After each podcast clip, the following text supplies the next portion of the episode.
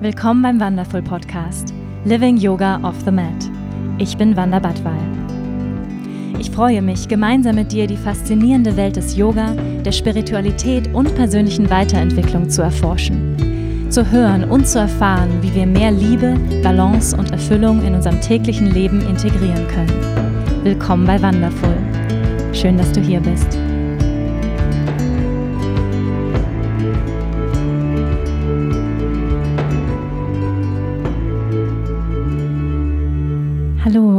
Herzlich willkommen zu einer neuen Folge hier beim Wonderful Podcast Living Yoga off the Mat. Lass uns erstmal gemeinsam für einen Moment hier zusammen landen. Das heißt, wo immer du gerade bist, wenn du die Augen schließen kannst, schließ die Augen, richte dich auf. Oder vielleicht richtest du dich auch nur innerlich gedanklich auf, wenn du vielleicht gerade was zu tun hast und in deiner Wohnung unterwegs bist. Vielleicht sitzt du aber auch gerade irgendwo und dann finde eine aufrechte Sitzposition. Schließ für einen Moment die Augen, wenn du kannst. Atme ein paar Mal tiefer ein und aus. Mit jeder Ausatmung lass deine Schultern sinken. Lass deinen Bauch weich werden.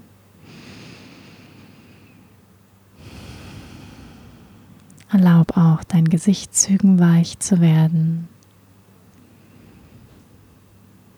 Erlaub deinem Gesäß weich zu werden.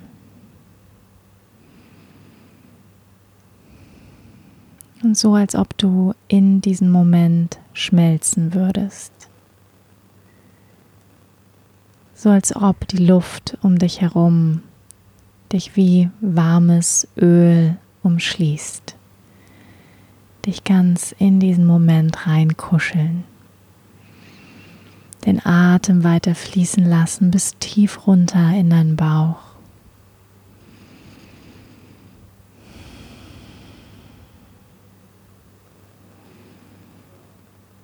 Und dir erlauben, ganz satt mehr in deinem Körper zu landen.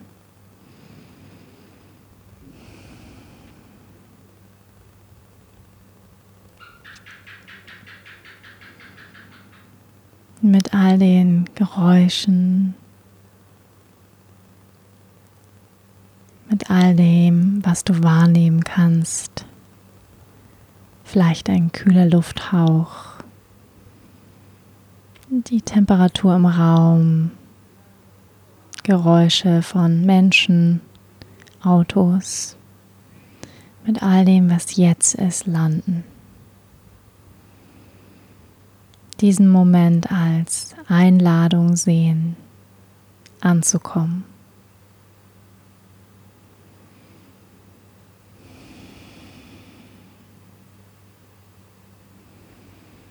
Und erlaub all dem, was heute schon war, was passiert ist, all die Gedanken, Sorgen, all das, was dein Geist erhitzt, Erlaub deinem Geist kühl zu werden. Erlaub deinem Geist weit zu werden.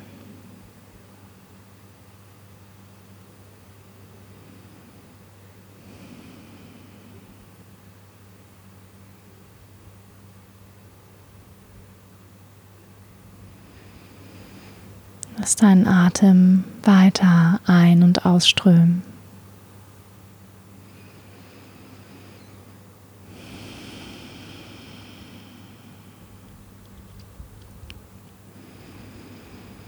Dann atme nochmal tiefer ein und aus. Senk das Kinn Richtung Herz für einen Moment. Als Zeichen der Anerkennung deiner selbst. Und dann öffne sanft die Augen und komm wieder in den Raum zurück. Hm. Welcome back. Hello. Schön, dass du da bist hier mit mir in diesem Moment. Ja, willkommen zum dritten Teil meines Panchakarma-Kurs Berichtes meines zwölftägigen Detox-Programms. Und ich hoffe sehr, du hast schon mit Spannung Teil 1 und Teil 2 verfolgt. Ja, Teil 1 war eher in Richtung Tragik. Teil 2 ging dann schon mehr so Richtung Kom Komödie, ja, so vom Genre ähm, dieses Hörspiels her. Und ja, Teil 3 jetzt hoffentlich immer mehr Richtung Romanze oder Richtung ähm, Komödie. Komödie haben wir immer noch heute. Und ich freue mich mit dir in den letzten Teil dieses Erfahrungsberichtes zu starten. Ich schicke einen Disclaimer voraus. Es sind auf jeden Fall intime Details hier. Wir sprechen über alles, was menschliche Ausscheidungen betrifft. Und ähm, ja, ich bin da einfach ehrlich, direkt ähm, und habe mich auch dazu entschieden, mich äh, in diesem Erfahrungsbericht absolut menschlich zu zeigen und möglichst wenig zu verheimlichen in der kurzen Zeit, die wir hier ähm, zusammen verbringen. Und heute ist Tag Nummer 9 von insgesamt zwölf Tagen. Ja, ich knüpfe einfach mal da an, wo wir aufgehört haben. Ähm, mein Schlaf ist nicht mehr ganz so super gewesen die letzten Tage.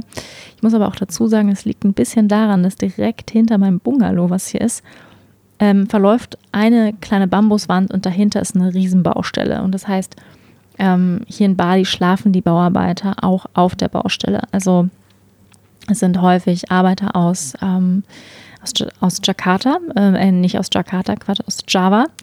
Ähm, genau, und also von der Nachbarinsel. Und ähm, ja, die kommen halt hierher und verdienen hier Geld und dann gehen, gehen sie wieder zu ihren Familien zurück, also Gastarbeiter quasi. Und die haben hier ein komplettes Leben nebenan. Und ich höre halt einfach alles, was die machen, wenn die sich die Nase schnäuben, die aufs Klo gehen. Alles. Also es ist pretty close, kann man sagen, mit ähm, den Nachbarn. Und die sind halt auch irgendwie nachts super laut. Ähm, ja, das ist ein Grund, was nicht ganz so entspannend ist. Ähm, ein anderer, ich weiß nicht, mein, mein Mind, mein Geist ist, glaube ich, schon wieder recht aktiv, muss ich sagen. Ja, heute hatte ich noch mal ein paar Anwendungen und ich wollte in dieser Folge heute ein bisschen mehr über die ayurvedischen Anwendungen sprechen. Denn ähm, ja, wenn du schon mal in so einem ayurvedischen Anwendungsraum warst, dann wirst du es wahrscheinlich auch bestätigen können. Meine ähm, Kollegin hier, äh, Mitstreiterin Michelle, die ich kennengelernt habe gestern, äh, die hat sich sehr amüsiert über mich beim Abendessen, als ich erzählt habe, ja, dass ich immer an eine Folterkammer denken muss. in so einem Ayurveda-Raum. Sieht tatsächlich so ein bisschen so aus. Da, liegt tatsächlich dann so, also zwei Liegen. Ähm, und eine Liege ist halt wirklich so eine, so eine richtige Holzbarre, ja, wo und die ist auch so ein bisschen angeschrägt. Da denkt man so, okay, was machen die damit? Schnallen die mich daran fest? Und dann gibt es eben diesen Barren für ähm, den Shirodara Stirnguss. Ja, das ist wirklich so ein Holzbarren und da hängt dann eben auch so ein ein Gefäß runter, ja, und dann gibt es eben nochmal diesen Kasten für Svedana, wo dann der Kopf oben rausguckt für dieses Steam Bath und das sieht dann halt echt so aus, so Strangling, ja, es ist halt schon irgendwie ganz witzig, diese Gerätschaften, ja, wenn man sie nicht kennt, finde ich. Und deswegen wollte ich so ein bisschen was ähm, darüber erzählen. Also natürlich äh, Spaß beiseite, natürlich, klar, mit ähm, der Folterkammer, das ist nur mein ganz persönlicher schwarzer Humor. Ähm, ja, und Shirodara Stirnguss ähm, ist ja eine der klassischen ayurvedischen Anwendungen mit warmem Öl. Das wird warm gemacht, so auf circa 40 Grad. Das ist ganz wichtig, dass es nicht zu heiß ist, nicht zu, zu kalt. Und ich habe vorhin erfahren, sehr, sehr witzig, von zwei Mitstreiterinnen hier, von äh, Michelle und Niki, dass sie sich tatsächlich selbst ein Shirodara-Gerät zu Hause gebaut haben. Ja, also super, super witzig, ähm, wie ich finde. Ihr müsst euch vorstellen, das ist halt so ein, wie so ein, also wirklich wie so ein Galgen quasi. Ja, also auf der einen Seite ist halt so ein, so ein Barren, dann geht so ein Galgen einmal rüber und dann hängt da so aus Metall oder Messing ähm, so ein Gefäß, was unten so trichterförmig ist und da gibt es dann so ein, ähm, es gibt bestimmt ein professionelles Wort dafür, ich kenne das aber nicht ähm, mit dem man sozusagen einstellen kann, wie viel Öl da rauskommt. Also sage ich mal so ein, ähm, ja, kein Barometer, sondern eine, wie nennt man sowas, so eine Kanüle die man sozusagen einstellen kann, den Verschluss, wie viel Flüssigkeit jetzt von oben rauskommt. Mir liegt das Wort auf der Zunge, ihr wisst es vielleicht, das Wort, ich weiß es nicht, aber ihr wisst, was ich meine. Ne? Ähm, dass nicht sozusagen mit einem Schwung alle Flüssigkeit von oben durch den Trichter nach unten kommt, sondern man kann sozusagen die Dosierung einstellen. Ja, so ein, ein Dosierer, nennen wir ihn jetzt einfach mal ein Dosierer. Und das heißt, von oben wird dann da immer warmes Öl reingegossen und über deine Stirn, also das ist ähm, genau so ein bisschen oberhalb des dritten Auges und es läuft dann natürlich über die Haare. Ähm, meistens mit Sesamöl wird es gemacht und ähm, verteilt sich dann und dann läuft es halt in ein Becken runter, indem es aufgefangen wird und dann wird es wieder oben reingegossen. Ja, und es wird dann halt so, ja, je nachdem, 15, 25 Minuten ist meistens so die Zeit, läuft es halt runter und dann kann man diesem Gerät dann auch noch so ein bisschen Schwung geben. Das ist dann so ein ganz bisschen wie so eine kleine Schaukel und das läuft dann immer so ähm, auf einer Linie von rechts nach links über die Stirn. Und das ist sehr, sehr angenehm. Das soll, wie gesagt, ähm, das Gehirn wirklich auch beruhigen und das Nervensystem beruhigen und das soll ähm, ja auch auf spiritueller Ebene total erhebend sein und die Praxis ähm, verstärken und so weiter, hat die Ärztin zu mir gesagt. Also soll ganz viele Wunder, Wundermittel haben. Ähm, Michelle hat heute erzählt, es ist für sie total ähm, stimulierend wirkt und sie das Gefühl hat, sie hat einen wahnsinnig klaren Geist und sie ist wahnsinnig kreativ und fühlt sich inspiriert durch diesen Stirnguss. Ja, das wirkt natürlich auch auf jeden anders und äh, Michelle hat sich tatsächlich selber so ein Gerät zu Hause gebaut ähm, von einem dieser Wasserkanister. Ihr kennt ja doch diese Wasserspender. Ähm, wo man dann halt draufdrückt und dann kommt so Wasser raus. Und die gibt es hier in Bali halt überall, weil man kann ja kein Wasser aus dem Hahn trinken, sondern man trinkt eben aus diesen Wasserspendern. Das sind so große Kanister, die kann man immer nachfüllen. Und ähm, ja, und sie hat sich dann so einen Spender irgendwie zu Hause über der Badewanne gebaut und dann halt mit Wasser. Und dann kann sie sich ja selber irgendwie so einen Stirnguss machen, weil sie es so toll findet. Das fand ich auf jeden Fall eine sehr lustige Vorstellung. Ja, und ich hatte irgendwie die Erfahrung gemacht, die ersten drei Male fand ich es noch ganz schön und die ersten zwei Male und bin dann tatsächlich auch so ein bisschen so weggedämmert und das soll man auch. Also man soll fast in so einen Zwischenzustand gehen, ja. Ähm, wirklich in so einen in so einen tiefen Entspannungszustand, wo die Gehirnwellen einfach langsamer gehen, in so einen Täterzustand, wo man ja was so ja, also kurz vorm Schlafen eben und ähm, wo man so wirklich so tiefenentspannt ist. Das ist auch ein bisschen Sinn der Sache. Ähm, das habe ich tatsächlich auch geschafft am zweiten Tag. Am dritten Tag hatte ich das Gefühl, es löst ganz viel Hitze in meinem Kopf aus und ähm, ich habe auch blöderweise jetzt irgendwie so Pigmentstörungen bekommen auf der Stirn durch Sonneneinstrahlung. Das ist nicht so toll. Hat das Gefühl, dass dieses Öl das noch verstärkt und erhitzt. Das fand ich nicht so toll. Und ich habe auch das Gefühl, dass meine Kopfhaut wahnsinnig sensibel geworden ist. Dann habe ich halt gefragt, ob wir das ähm, lassen können. Wir haben es dann auch einen Tag ausgesetzt und jetzt ähm, haben sie meine Behandlung da gewechselt mit Tadrakara, heißt das. Das ist ähm, ein Stirnguss, allerdings mit Wasser und Buttermilch und so irgendwelchen Kräutern. Ja, und das ist halt eben kühl und wirkt einfach kühlender auf den Geist.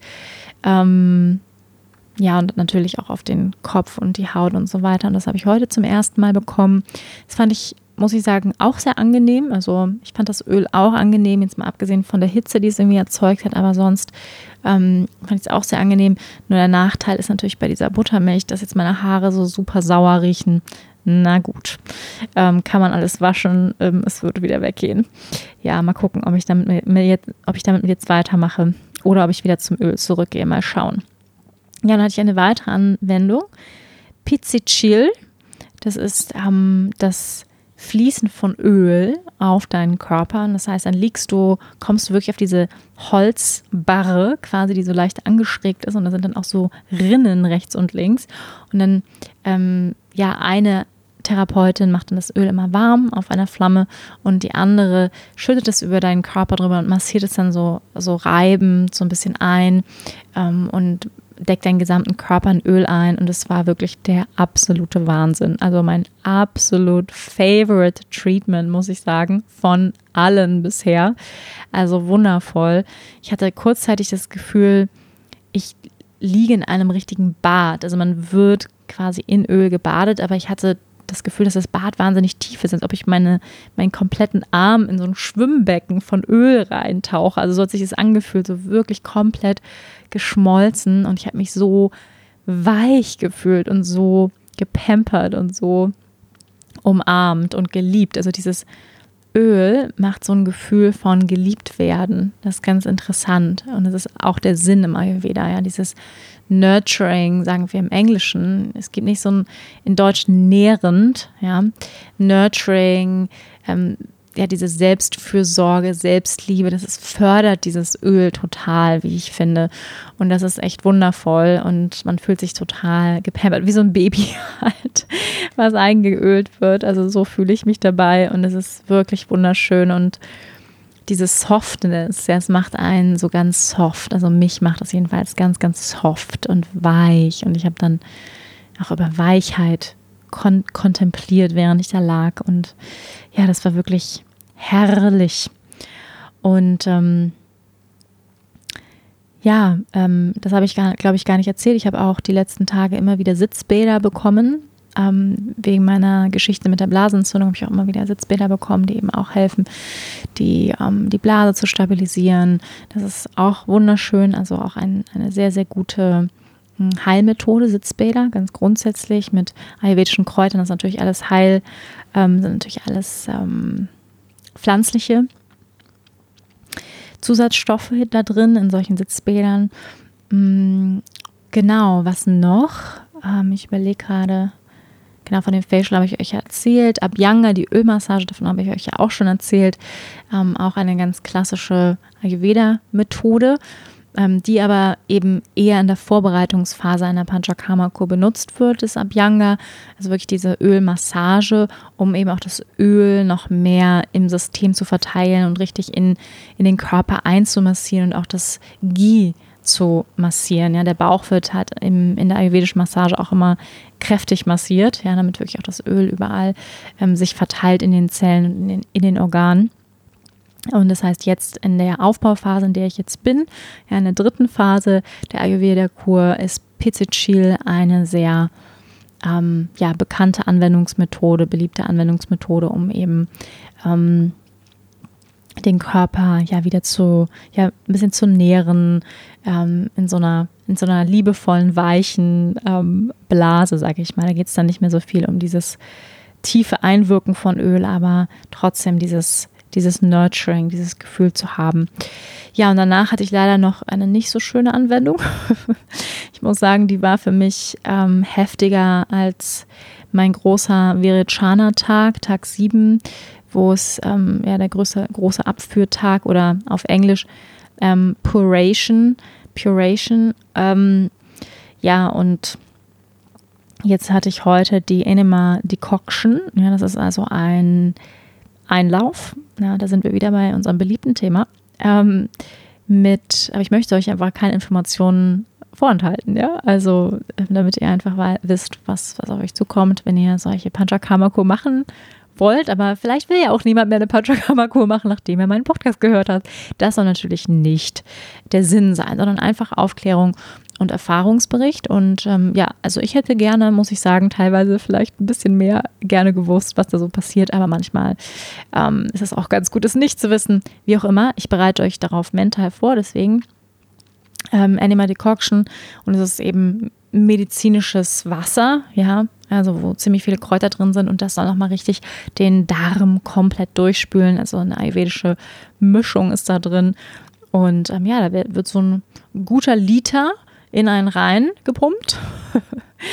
ähm, ja, das war wirklich nicht so angenehm, muss ich sagen. Ähm, man spürt auf einmal wir laufen ja mit unseren, Organen so durchs Leben und machen uns ja selten Gedanken über unsere Organe.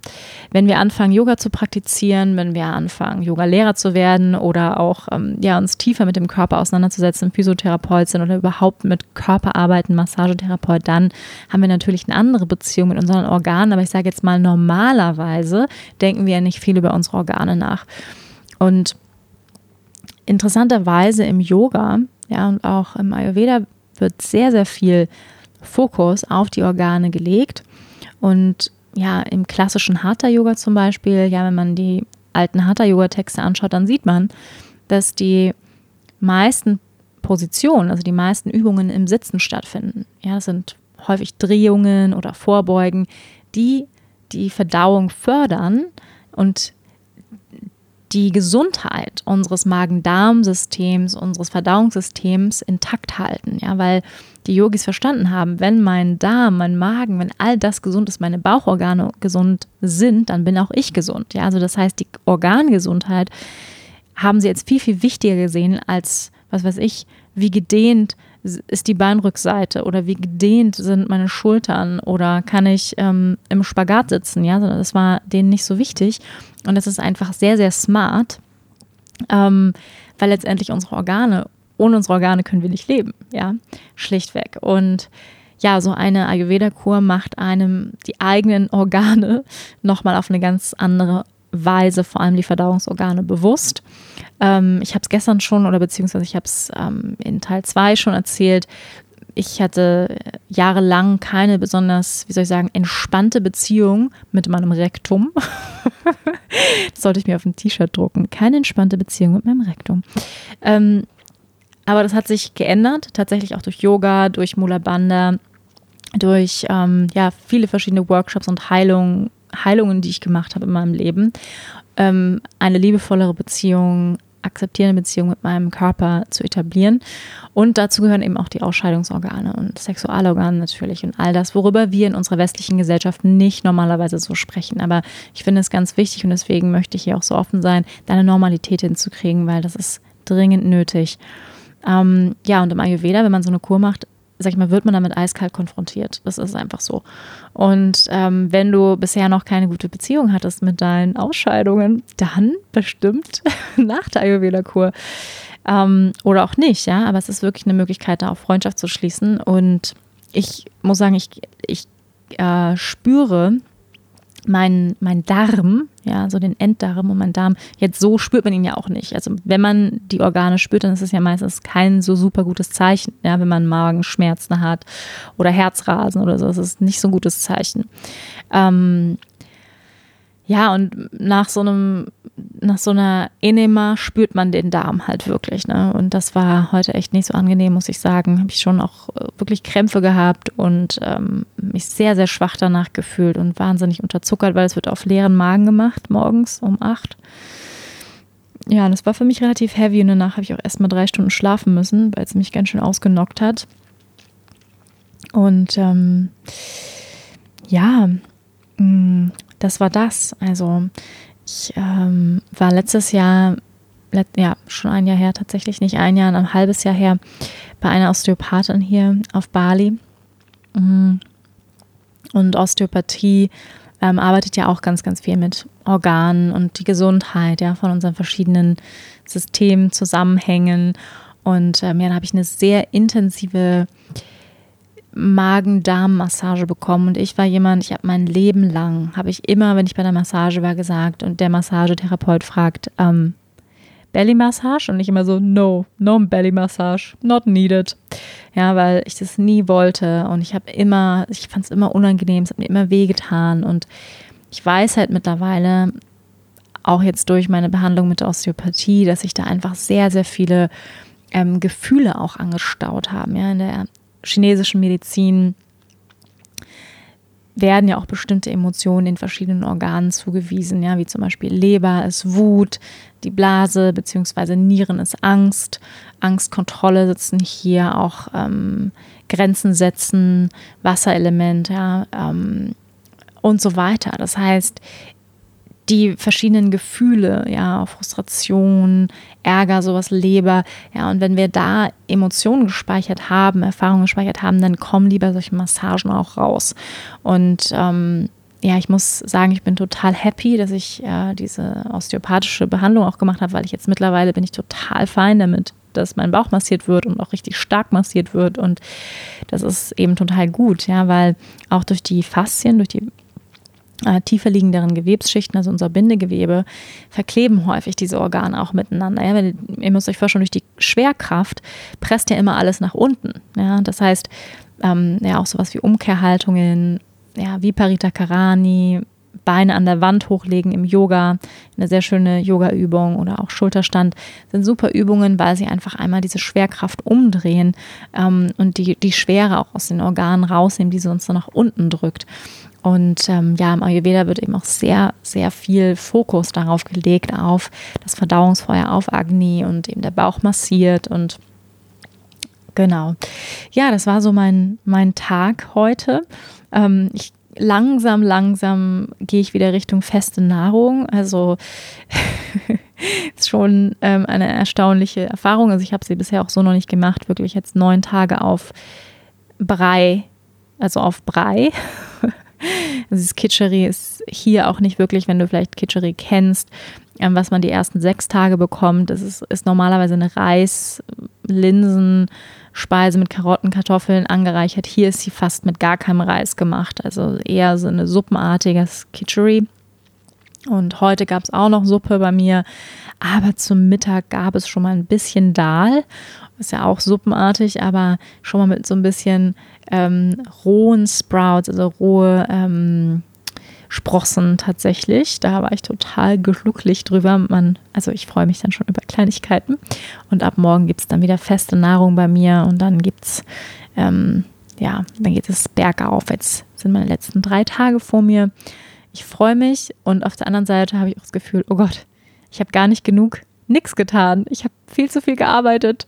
Ich habe heute auch schon wieder gearbeitet, irgendwie drei Stunden schon wieder rumgeplant und E-Mails geschrieben.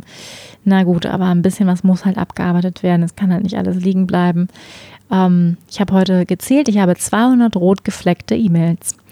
Ja, also ähm, es ist, gibt einiges, einige Menschen, die auf meine Antwort warten. Ähm, ja, aber Urlaub muss auch mal sein und nichts tun. Und ähm, ja, ich versuche das die nächsten Tage noch ein bisschen auch zu tun und mitzunehmen und nicht gleich schon wieder Vollgas zu geben, weil ich tendiere dazu.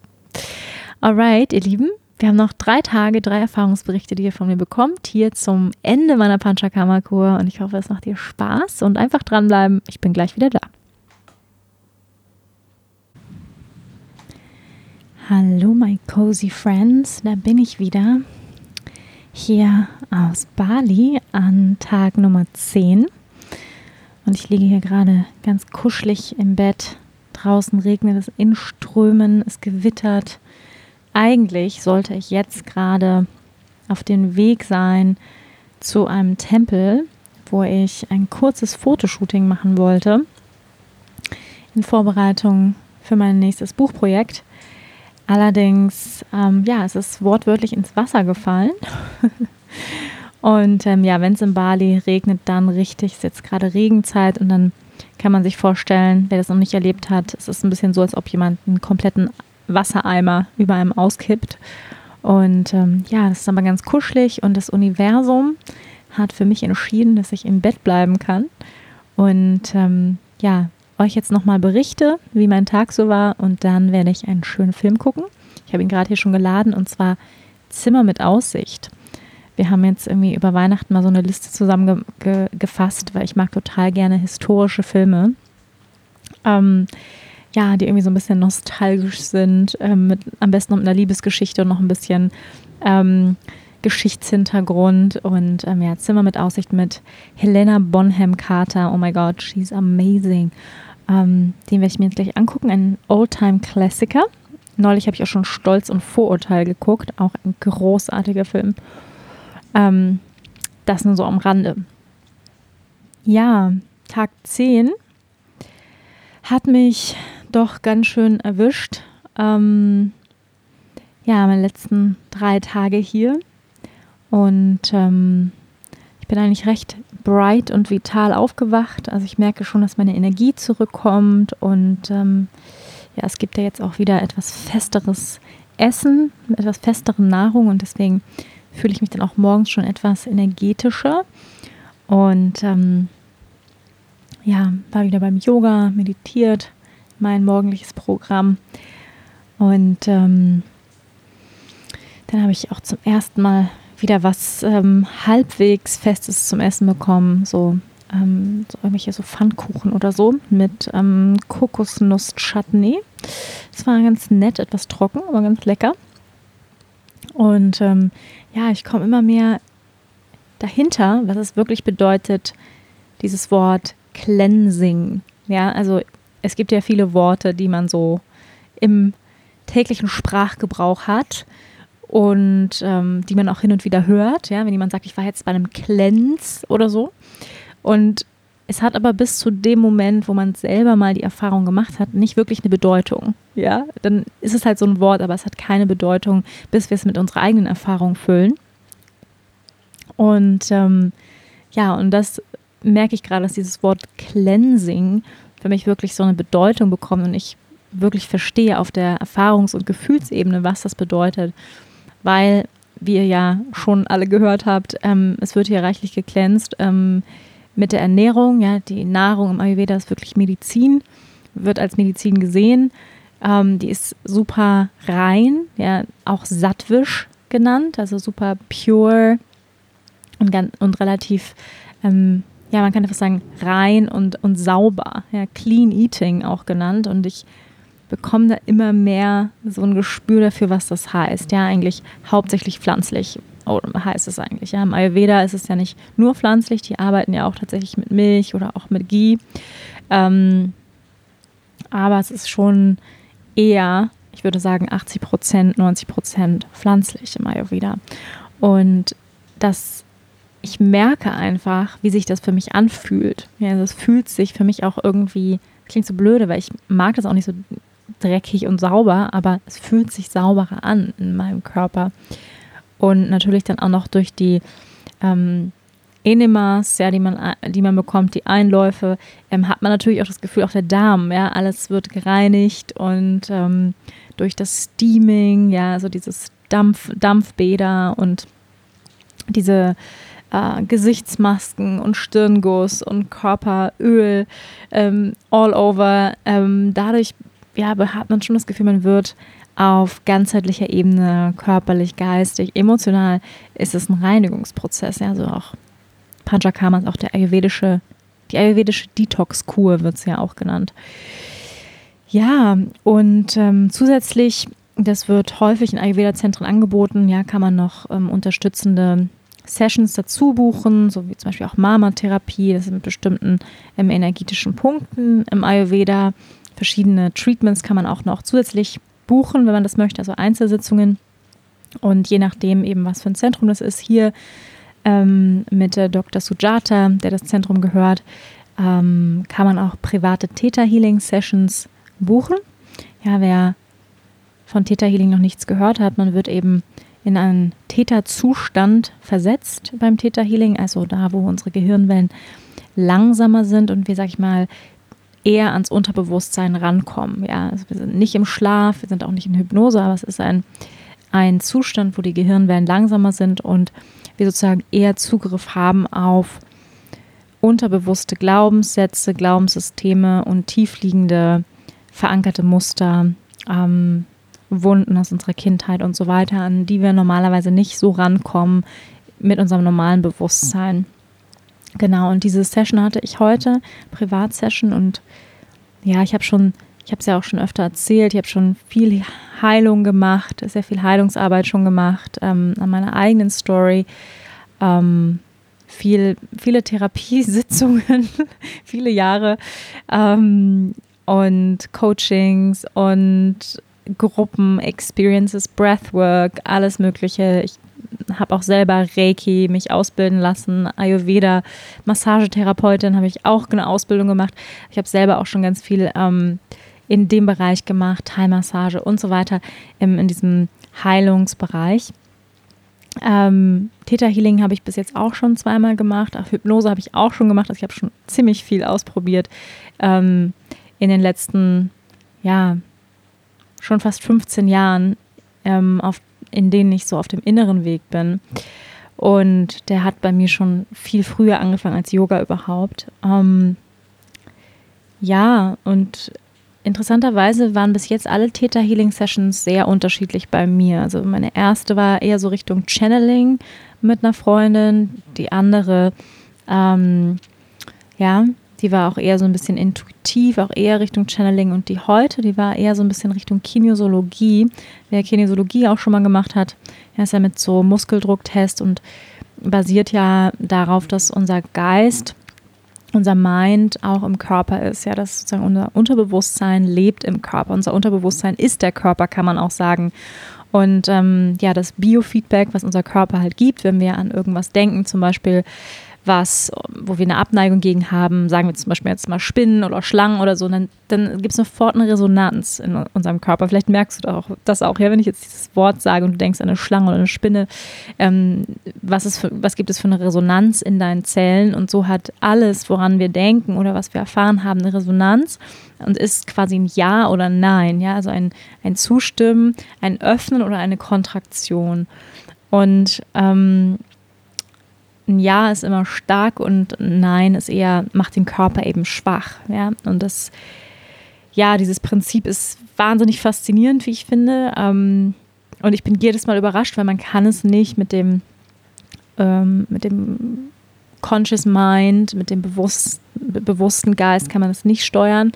Ob der Körper jetzt Ja oder Nein sagt, das ist nicht möglich. Ja? Und das ist wirklich sehr, sehr spannend. Und da bin ich echt nochmal an Themen rangekommen, ähm, ja, die echt überraschend waren und auch wirklich sehr schmerzhaft und sehr viel geweint heute und mein Herz, oh, mein Herz ist irgendwie ganz, ähm, ganz offen und ja, und es war auf jeden Fall gut, aber es war auch anstrengend, wenn man so eine Stunde durchheult und die Tränen sind einfach nur geflossen.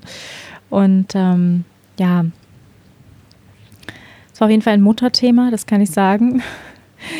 Ähm, und es ist faszinierend, weil ich schon, ja, schon sehr viel Arbeit auch an meiner Kindheit gemacht habe, an meinem inneren Kind.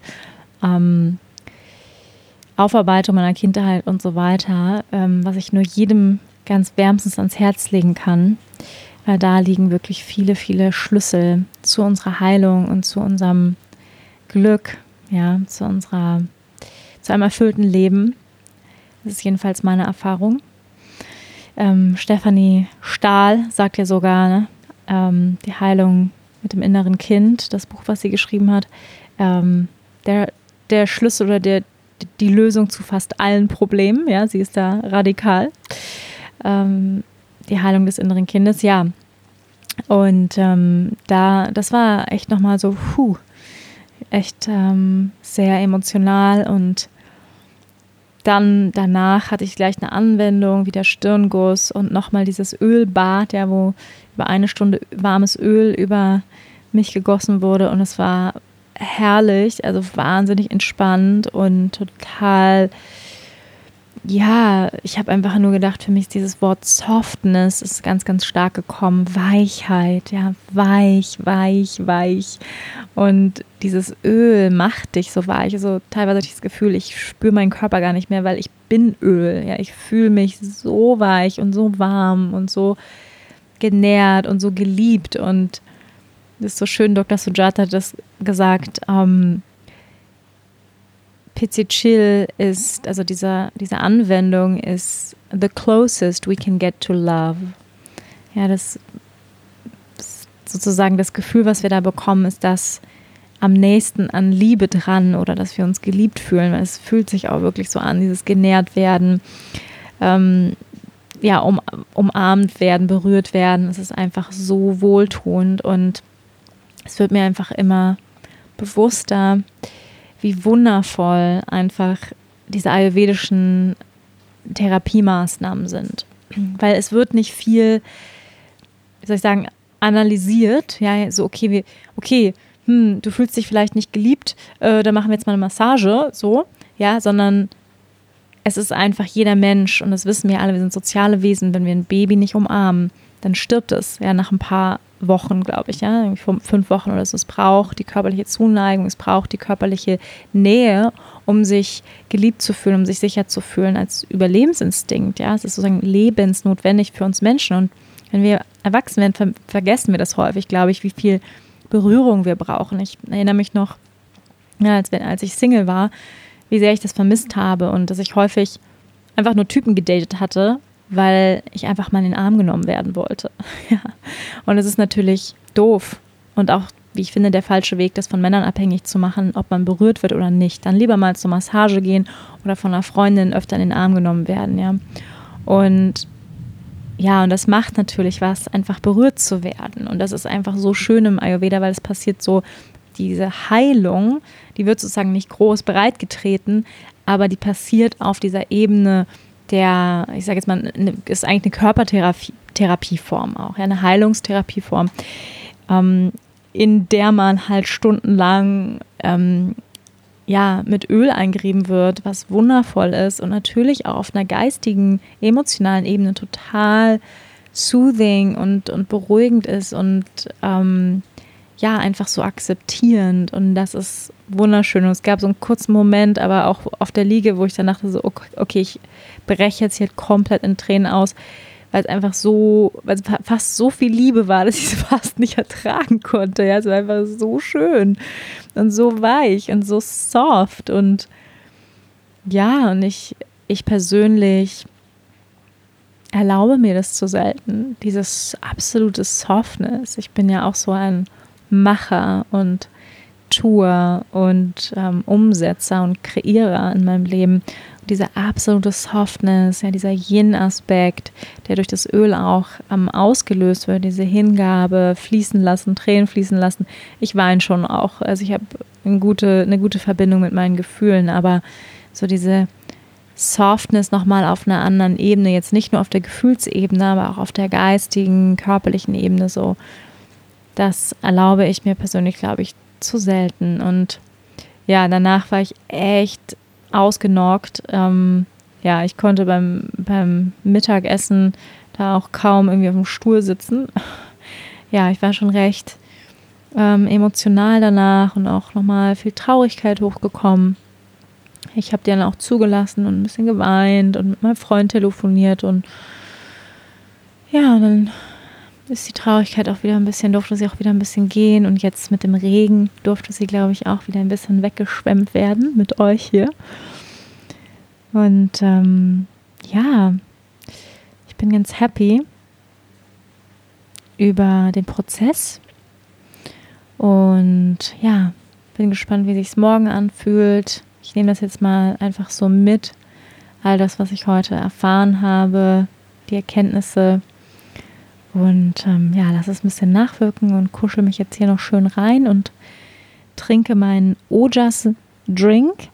Ja, Ojas ist ähm, ja eine Essenz im Ayurveda. Ja, die Essenz, man könnte auch sagen, die höchste Essenz unseres Immunsystems, was unsere Immunity, also unser Abwehrsystem ausmacht und kommt zum Beispiel in unseren Reproduktionsorganen vor, also ähm, Sperma zum Beispiel hat ganz hohes Ojas, ja, so in unseren Eierstöcken als Frau.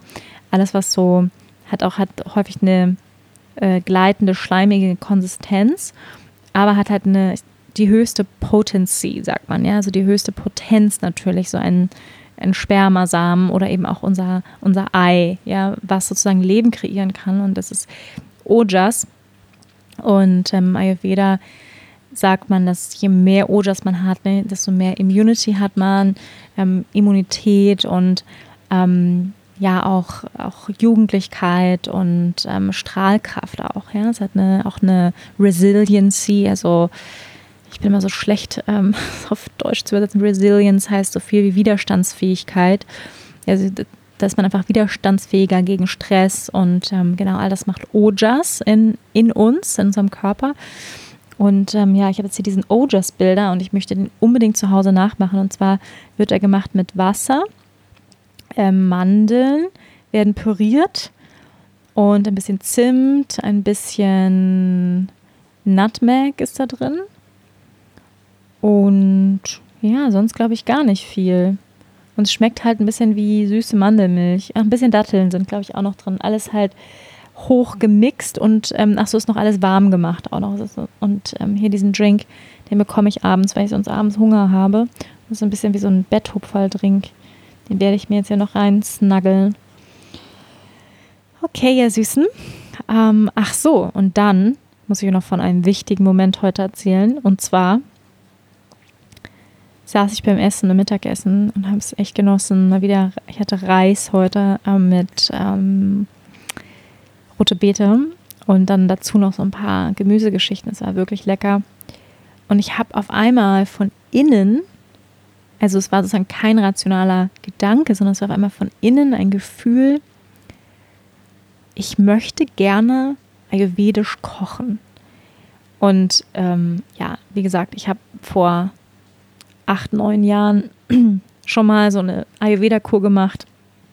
Ähm, eine Light, eine Light-Version von dieser hier, damals in Kassel in der ayurvedischen Klinik. Ähm, und ich weiß, und da habe ich auch einen ayurvedischen Kochkurs gemacht und mir auch so ein ayurvedisches Kochbuch gekauft. Wie das halt immer so ist mit diesen Kochbüchern, die stehen halt immer im Regal, ne? Ähm, ja, ich habe einige tolle Kochbücher, die im Regal stehen und habe dann gedacht, boah, ich hätte einfach und, und es gibt auch immer so dieses, ich sollte mal kochen, ja, ich müsste mal kochen, ich sollte mal mehr Gesundes, ich sollte mal vielseitiger kochen und so weiter. Also das habe ich auch alles. Aber heute war es so, weil mein Körper sich so gut anfühlt.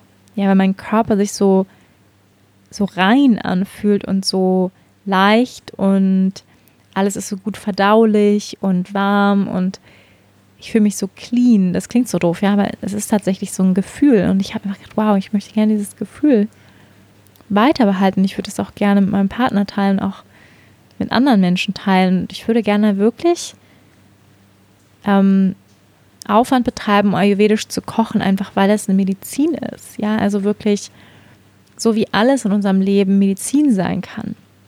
So wie unsere Yoga-Praxis Medizin sein kann, wenn wir wissen, wie die Asana-Praxis auf uns wirkt, ja. Darüber habe ich ein Buch geschrieben. Wie wirken die einzelnen Asanas auf mich? Und für mich persönlich ist das auch die Art und Weise, wie ich Asana praktiziere, indem ich das praktiziere, was mein, äh, mein Vikriti, also das, was bei mir aus der Balance ist, ausgleicht. Ja? Also das, was ich gerade brauche, was ich für den Ausgleich brauche und nicht das, was mein Ego unbedingt will.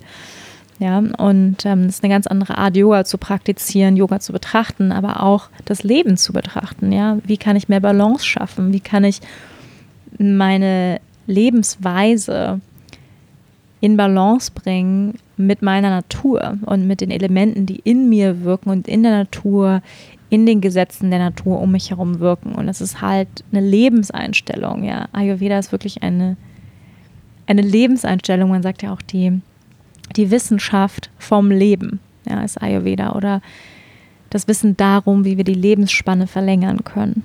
Und ähm, ja, ich würde meine Lebensspanne gerne verlängern. Und es ist letztendlich eine Investition. Ja, das ist mir auch nochmal klar geworden. So eine Panchakarma-Kurs vielleicht nicht wann.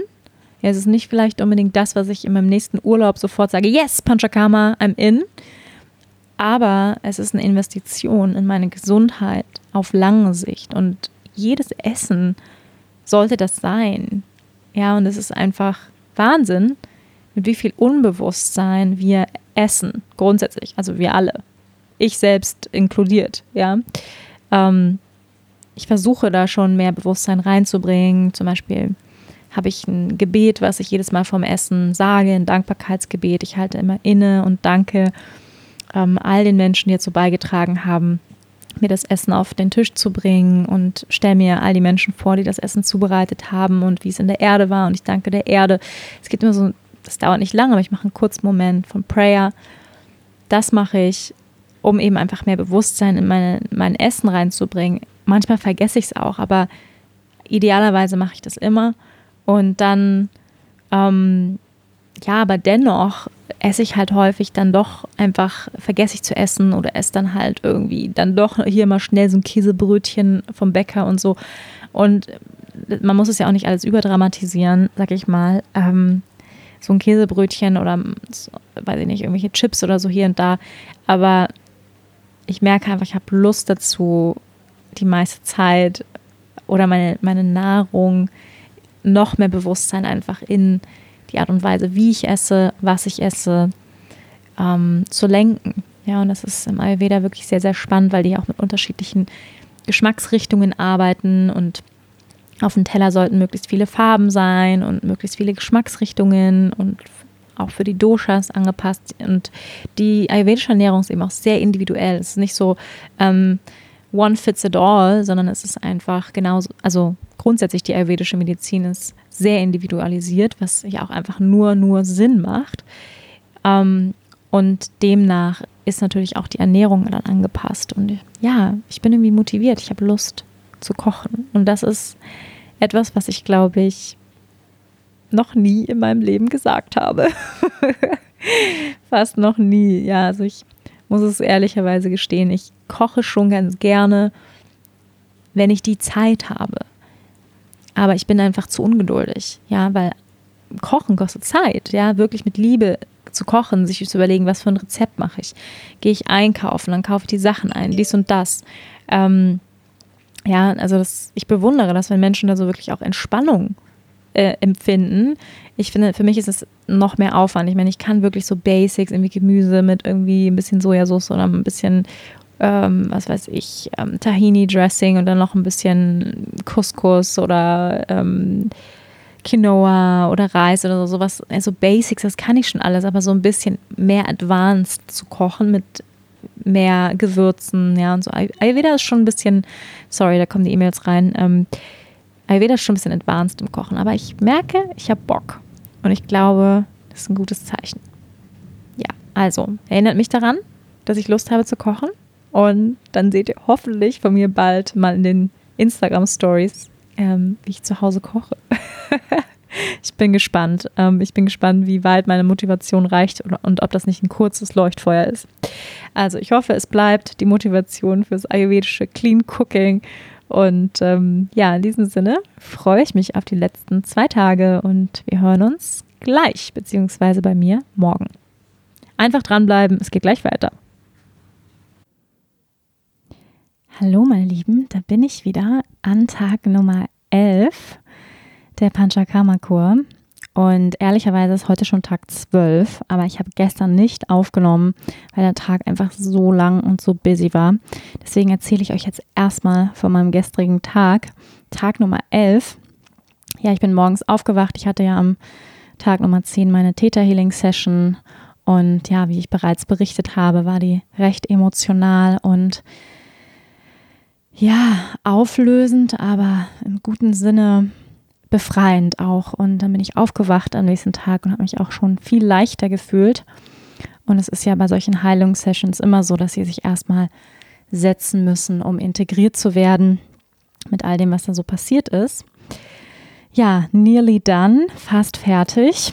Ich habe ähm, morgens auch schon wieder per SMS von meiner Mutter ähm, einen Rüffel bekommen. Ja, da gab es dann so ein so ein gelbes Warnschild als Foto geschickt und da stand drauf, slow down, go slow. Ähm, ja, weil sie dann doch schon wieder ähm, etwas besorgt war, dass ich gleich schon wieder so aktiv bin und schon wieder so viel arbeite. Und ähm, ja, das ist natürlich auch wahr. ja, aber die Mütter machen sich natürlich immer Sorgen. Das ist so ein bisschen ihre Aufgabe, glaube ich. Ähm, dass man sich einfach immer Sorgen um sein Kind macht. Und ähm, ja, früher hätte mich das irgendwie noch mehr genervt. Ähm, mittlerweile kann ich dann antworten. Vielen Dank, liebe Mama, dass du dir Sorgen machst und für den Reminder, dass ich langsam machen soll. Liebe Grüße, Wanda. Und ähm, ja, das ist auf jeden Fall ein Zeichen von Fortschritt, dass ich das ähm, heute viel mehr annehmen kann und mich nicht davon getriggert fühle oder so. Ähm, ja, weil ich finde es ja eigentlich sehr schön, dass ich wieder mehr Energie habe. Ähm, ja, ich fühle mich oder gestern, auch jetzt, ähm, energetischer und ähm, frischer. Das kann man auf jeden Fall so sagen. Recht bright. Ja, dieses Wort begleitet mich durch 2020. Bright.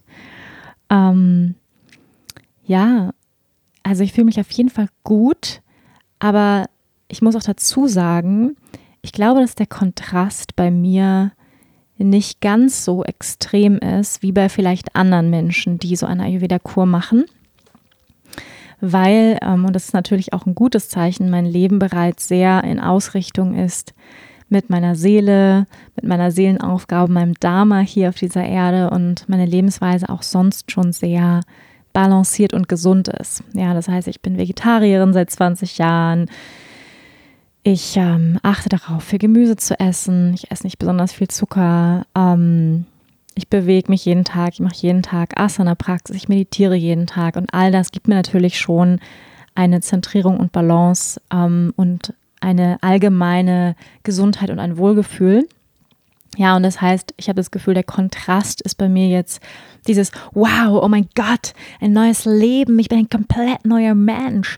So dieses Gefühl, ähm, das ist jetzt das ist nicht der Fall, einfach weil ich aber auch schon wirklich, wirklich viel Arbeit gemacht habe in den letzten 10, 12 Jahren an mir, sehr viel Reinigungsarbeit und ähm, ja, auf allen Ebenen, physisch, mental, emotional, ähm, habe ich da einfach schon sehr viel aufgeräumt und geheilt und integriert, sodass ähm, ja glücklicherweise dieser, dieser, ähm, soll ich sagen, dieser Kontrast nicht so groß sein muss. Ja, das heißt, ich glaube auch, wenn man es schafft, und das ist ja, sag ich mal, immer bei solchen Retreats, ja, wo man Retreat heißt ja sich zurückziehen. Ja, ein Ayurveda-Kur ist ein, ein Detox-Retreat, kann man sagen, eine, ein Detox-Rückzug, ähm,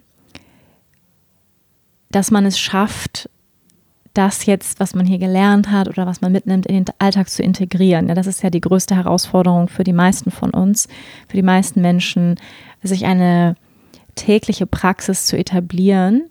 Ähm, nicht nur eine Yoga-Praxis oder Meditationspraxis, sondern auch, wie gestalte ich mein Leben? Ja, wie ist meine Lebensweise, mein Lifestyle? Der Lifestyle ist so ein, finde ich, sehr ähm, viel benutztes, übernutztes Wort. Ähm, Lifestyle. Ja, ich bin ein Lifestyle-Influencer. So, ähm, das deswegen mag ich das nicht so gerne. Was heißt das eigentlich? Ja, was heißt das? Das sollte man sich auch nochmal fragen. Was heißt Lifestyle eigentlich? Lebensweise? Wie lebe ich mein Leben? Wie sind meine Gewohnheiten? Wie sind meine Routinen? Wie ist meine Ernährung? Ähm, und all das trägt zum allgemeinen Wohlbefinden, zur Gesundheit bei. Und das ist ja auch das Schöne am Ayurveda, dass es den Menschen immer als Ganzes sieht. Und die Fragen, die ein ayurvedischer Arzt dir stellt, sind Fragen, die auf die Lebensweise abzielen. Ja, wie viel trinkst du am Tag? Wie ist dein Schlaf? Ja, das ist so eine der ersten Fragen, die mir hier äh, immer gestellt wird von seinem Ayurveda-Therapeuten. Wie hast du geschlafen? Ja, und Ayurveda sieht eben Schlaf, also Ruhe, Ausruhen, Regeneration, ähm, Bewegung, ja, auch die Aktivität, mh, mm, aber und die Ernährungsweise als Fundament unserer Gesundheit unserer ganzheitlichen Gesundheit, nicht nur auf der physischen Ebene. Und da ist die westliche Medizin, ja, also sie kommt langsam dahinter, aber einfach immer noch sehr, sehr eingeschränkt. Das ist jedenfalls meine Erfahrung mit meiner Krankheitsgeschichte der Blasenentzündung, dass die westliche Medizin ja noch sehr eingeschränkt ist in ihrer Sichtweise und nur symptomorientiert behandelt und nicht ganzheitlich. Ja, so sieht immer noch die Krankheit als etwas rein physisches und nicht als einen, eine Urs beziehungsweise ein Symptom von einer tieferen Ursache, die verschiedene Gründe haben kann, aber eben auch in der Ernährung liegen kann, in der Lebensweise, der Lebensführung. Und ähm, ja, deswegen ist, ist Ayurveda einfach großartig. Ayurveda ist einfach großartig. Ich bin ein unglaublicher Fan. Ähm, ja, und es fühlt sich gerade ein bisschen an für mich, als ob sich so ein Kreis schließt in meinem persönlichen Leben. Ich habe vor ja, guten acht Jahren ähm, meine erste Ayurveda-Kur gemacht und bin auch das erste Mal so mit Ayurveda tiefer in, in ähm, Verbindung gekommen und habe mich dann angefangen damit zu beschäftigen und seitdem immer war Ayurveda immer Teil meines Lebens, mal mehr, mal weniger, aber dann als ich nach Bali gegangen bin und ich die Art und Weise, wie ich jetzt unterrichte, nämlich Ayurveda als Schwesternwissenschaft des Yogas zu sehen und Yoga als eine Heilmethode auch zu sehen, ja, als eine Art auch Körpertherapie, was Yoga letztendlich auch sein sollte, Yoga Asana. Yoga einzusetzen, um mehr Balance, mehr Wohlbefinden in unserem Leben zu kreieren. Und das in der Kombination mit Ayurveda ist einfach genial. Genial. genial, würde Franzose sagen. Und c'est genial. Ähm, ja, weil es einfach eine ganzheitliche Heilmethode ist und ich spüre in mir und es ist so schön, das zu merken und deswegen sage ich auch, ich habe das Gefühl, ein Kreis schließe ich. Als ich vor acht Jahren die Ayurveda-Kur gemacht habe, habe ich damals schon angefangen, ich habe dann ganz viele Bücher gelesen und ayurvedische Kochkurse gemacht und mich in Vorträge gesetzt, also dann in dieser Klinik. Hier gibt es auch Vorträge, nicht ganz so oft, aber auch ein paar. Und ähm, war einfach total Feuer und Flamme und habe gedacht, ha, hey, vielleicht studiere ich nochmal Ayurveda. Das Ayurveda-Medizinstudium geht halt fünf Jahre ähm, und ja, kann man in Indien absolvieren. Mittlerweile kann man das auch in Deutschland oder der Schweiz. Und ja, es kam wieder dieses Bedürfnis, noch tiefer Ayurveda Medizin zu studieren ähm, und noch tiefer einzusteigen. Ich behaupte, ich weiß schon relativ viel, aber ähm, ich würde gerne noch tiefer einsteigen und habe dann auch jetzt hier gegoogelt und geguckt, was gibt es so für Studiengänge, was kann man machen. Ähm, ja, ich werde erstmal mit einem Online-Kurs starten von einem ayurvedischen Arzt und mich da ähm, vertiefen, der eben auch für Yogalehrer ist und wo man wirklich ja auch schon so ein bisschen Vorkenntnisse haben kann und oder haben sollte, um diesen Kurs zu machen. Mm, genau, und das werde ich machen und da jetzt tiefer tiefer mich ähm, fortbilden. Da habe ich einfach total Lust zu. Ähm, ja, mal gucken. Also das, das Studium der Ayurveda-Medizin geht in, in, äh, in der Schweiz vier Jahre lang. Gibt es eine Uni in Luzern. Das würde für mich natürlich einen kompletten Lebenswechsel bedeuten, in die Schweiz zu ziehen, um nochmal vier Jahre Ayurveda-Medizin zu studieren. Ähm, aber ich hatte irgendwie total Spaß daran. Ich habe auch ganz viel Lust, noch mehr Sanskrit zu lernen und ähm, ja, das macht mir ganz viel Freude, ähm, wirklich in die Wissenschaft des Yogas ähm, noch tiefer einzusteigen, was ich bereits auch schon tue, auch mit meinem Lehrer Rod Stryker. Aber ich würde gerne, ähm, ja, also Ayurveda ist einfach eine wunder, wundervolle Ergänzung, ähm, Yoga als Heilmethode zu verstehen. Und das ist mittlerweile auch, ich verstehe es immer mehr, dass ich Yoga eigentlich als eine, ja, eine, eine Therapieform, ja, verstehe und als eine Therapieform unseren Körper, unseren Geist zu beruhigen, auszugleichen, das wieder ins Gleichgewicht zu bringen, was aus dem Gleichgewicht geraten ist. Und Ayurveda macht einfach so viel freaking Sinn. Es macht einfach so viel Sinn alles und es ist so logisch. Und wenn man einmal die Prinzipien verstanden hat, dann ist es wirklich auch eine ähm, eine Selbstheilungspraxis, die man so gut in seinen Alltag integrieren kann, ja, in seine komplette Lebensweise. Wenn man einmal die Prinzipien des Ayurveda verstanden hat, dann macht es einfach viel Sinn, weil es alles auf dem Gesetz der Balance ähm, basiert. Ja, nochmal zu meinen Erfahrungen von Tag Nummer 11. Ähm, ja, ich habe schon so ein bisschen über Vorher-Nachher-Kontrast gesprochen. Und ähm, ich blätter, blätter hier nochmal in meinen Notizen. Ich war zwischendrin auch schon ein bisschen fleißig und habe ähm, ja schon ein bisschen, bisschen gearbeitet, muss ich ehrlicherweise auch gestehen, ähm, für weitere Programme, die ich anbieten möchte. Und ähm, ja, da bin ich auch gerade in einem kreativen Prozess. Das auch noch so nebenbei. Ja, hm, was kann ich noch über Tag 11 erzählen? Ja, dass ich Lust habe, Ayurveda tiefer zu studieren, habe ich erzählt. Ach so, natürlich auch nochmal diese Nachwirkungen der Theta Healing Session habe ich wirklich, wir sagen ja häufig, ne, Body, Mind, Spirit, so das kennen wir alle, Körper, Geist, Seele, mm, diesen schönen, ich sage immer Chibo-Yoga-Spruch, ja, Yoga für Körper, Geist und Seele. Ähm, aber was heißt das eigentlich? Ja, also, weil es sind ja immer so Phrasen, immer so Worte, die man so sagt und die man schon oft gehört hat. Aber das, was ich immer mehr verstehe, ist, dass Geist und Körper sind nicht getrennt. Und sie sind auch keine, deswegen ist es eigentlich irreführend zu sagen Körper und Geist, weil der Körper, der Geist ist im Körper, ist in jeder einzelnen Zelle des Körpers gespeichert. Was heißt das konkret? Das heißt, unser Subconscious Mind, unser Unbewusstsein und Unterbewusstsein lebt in jeder Zelle unseres Körpers. Deswegen funktioniert ja auch Kinesiologie, Body Feedback, Hypnose und all das, ja, weil all unser unsere Erfahrungen, unsere Geschichte, unsere Gedanken, unsere Traumata, unsere Wunden, all das, unsere tiefste Weisheit ist in unserem Körper gespeichert, in unseren Zellen gespeichert, ja, in unserem Geist. Und das ist etwas, was ich immer mehr auf der Erfahrungsebene verstehe. Ja, deswegen weinen, weinen wir ja auch zum Beispiel. Ich habe am Anfang viel geweint. Ich glaube, ich habe das schon mal erzählt, aber man kann es nicht oft genug erzählen, glaube ich. Ich habe am Anfang viel geweint im Yoga, ja, so in Shavasana und es sind immer wieder Sachen rausgekommen und hochgekommen, weil einfach der, auch der Geist gereinigt wird, wenn der Körper gereinigt wird und wenn der Körper sich bewegt und sich dehnt und sich stretcht und sich stärkt, ja, dann kommen eben, ich, ich äh, vergleiche es immer gerne mit einem Schwamm, einem nassen Schwamm, der gequetscht wird im Yoga und dann kommt einfach all das raus, was sich so angesammelt hat über die Jahre, ja, in der Form von Tränen zum Beispiel. Tränen ist auch eine Reinigungspraxis eigentlich, Reinigungspraxis, äh, eine, eine unwillentliche Praxis, aber ja, es ist ein Loslöseprozess, ja, ein Loslassen von etwas, was durchfließen darf, sind Tränen. Also ja, und irgendwann habe ich gemerkt, das Weinen im Yoga hat aufgehört. Also über die Jahre. Ja, ich heute muss ich sagen, durch Asana-Praxis habe ich selten noch wirklich tiefe Erkenntnisse durch reine Asana-Praxis. Da passiert bei mir nicht mehr viel, weil ich einfach schon natürlich sehr viel praktiziert habe auch. Und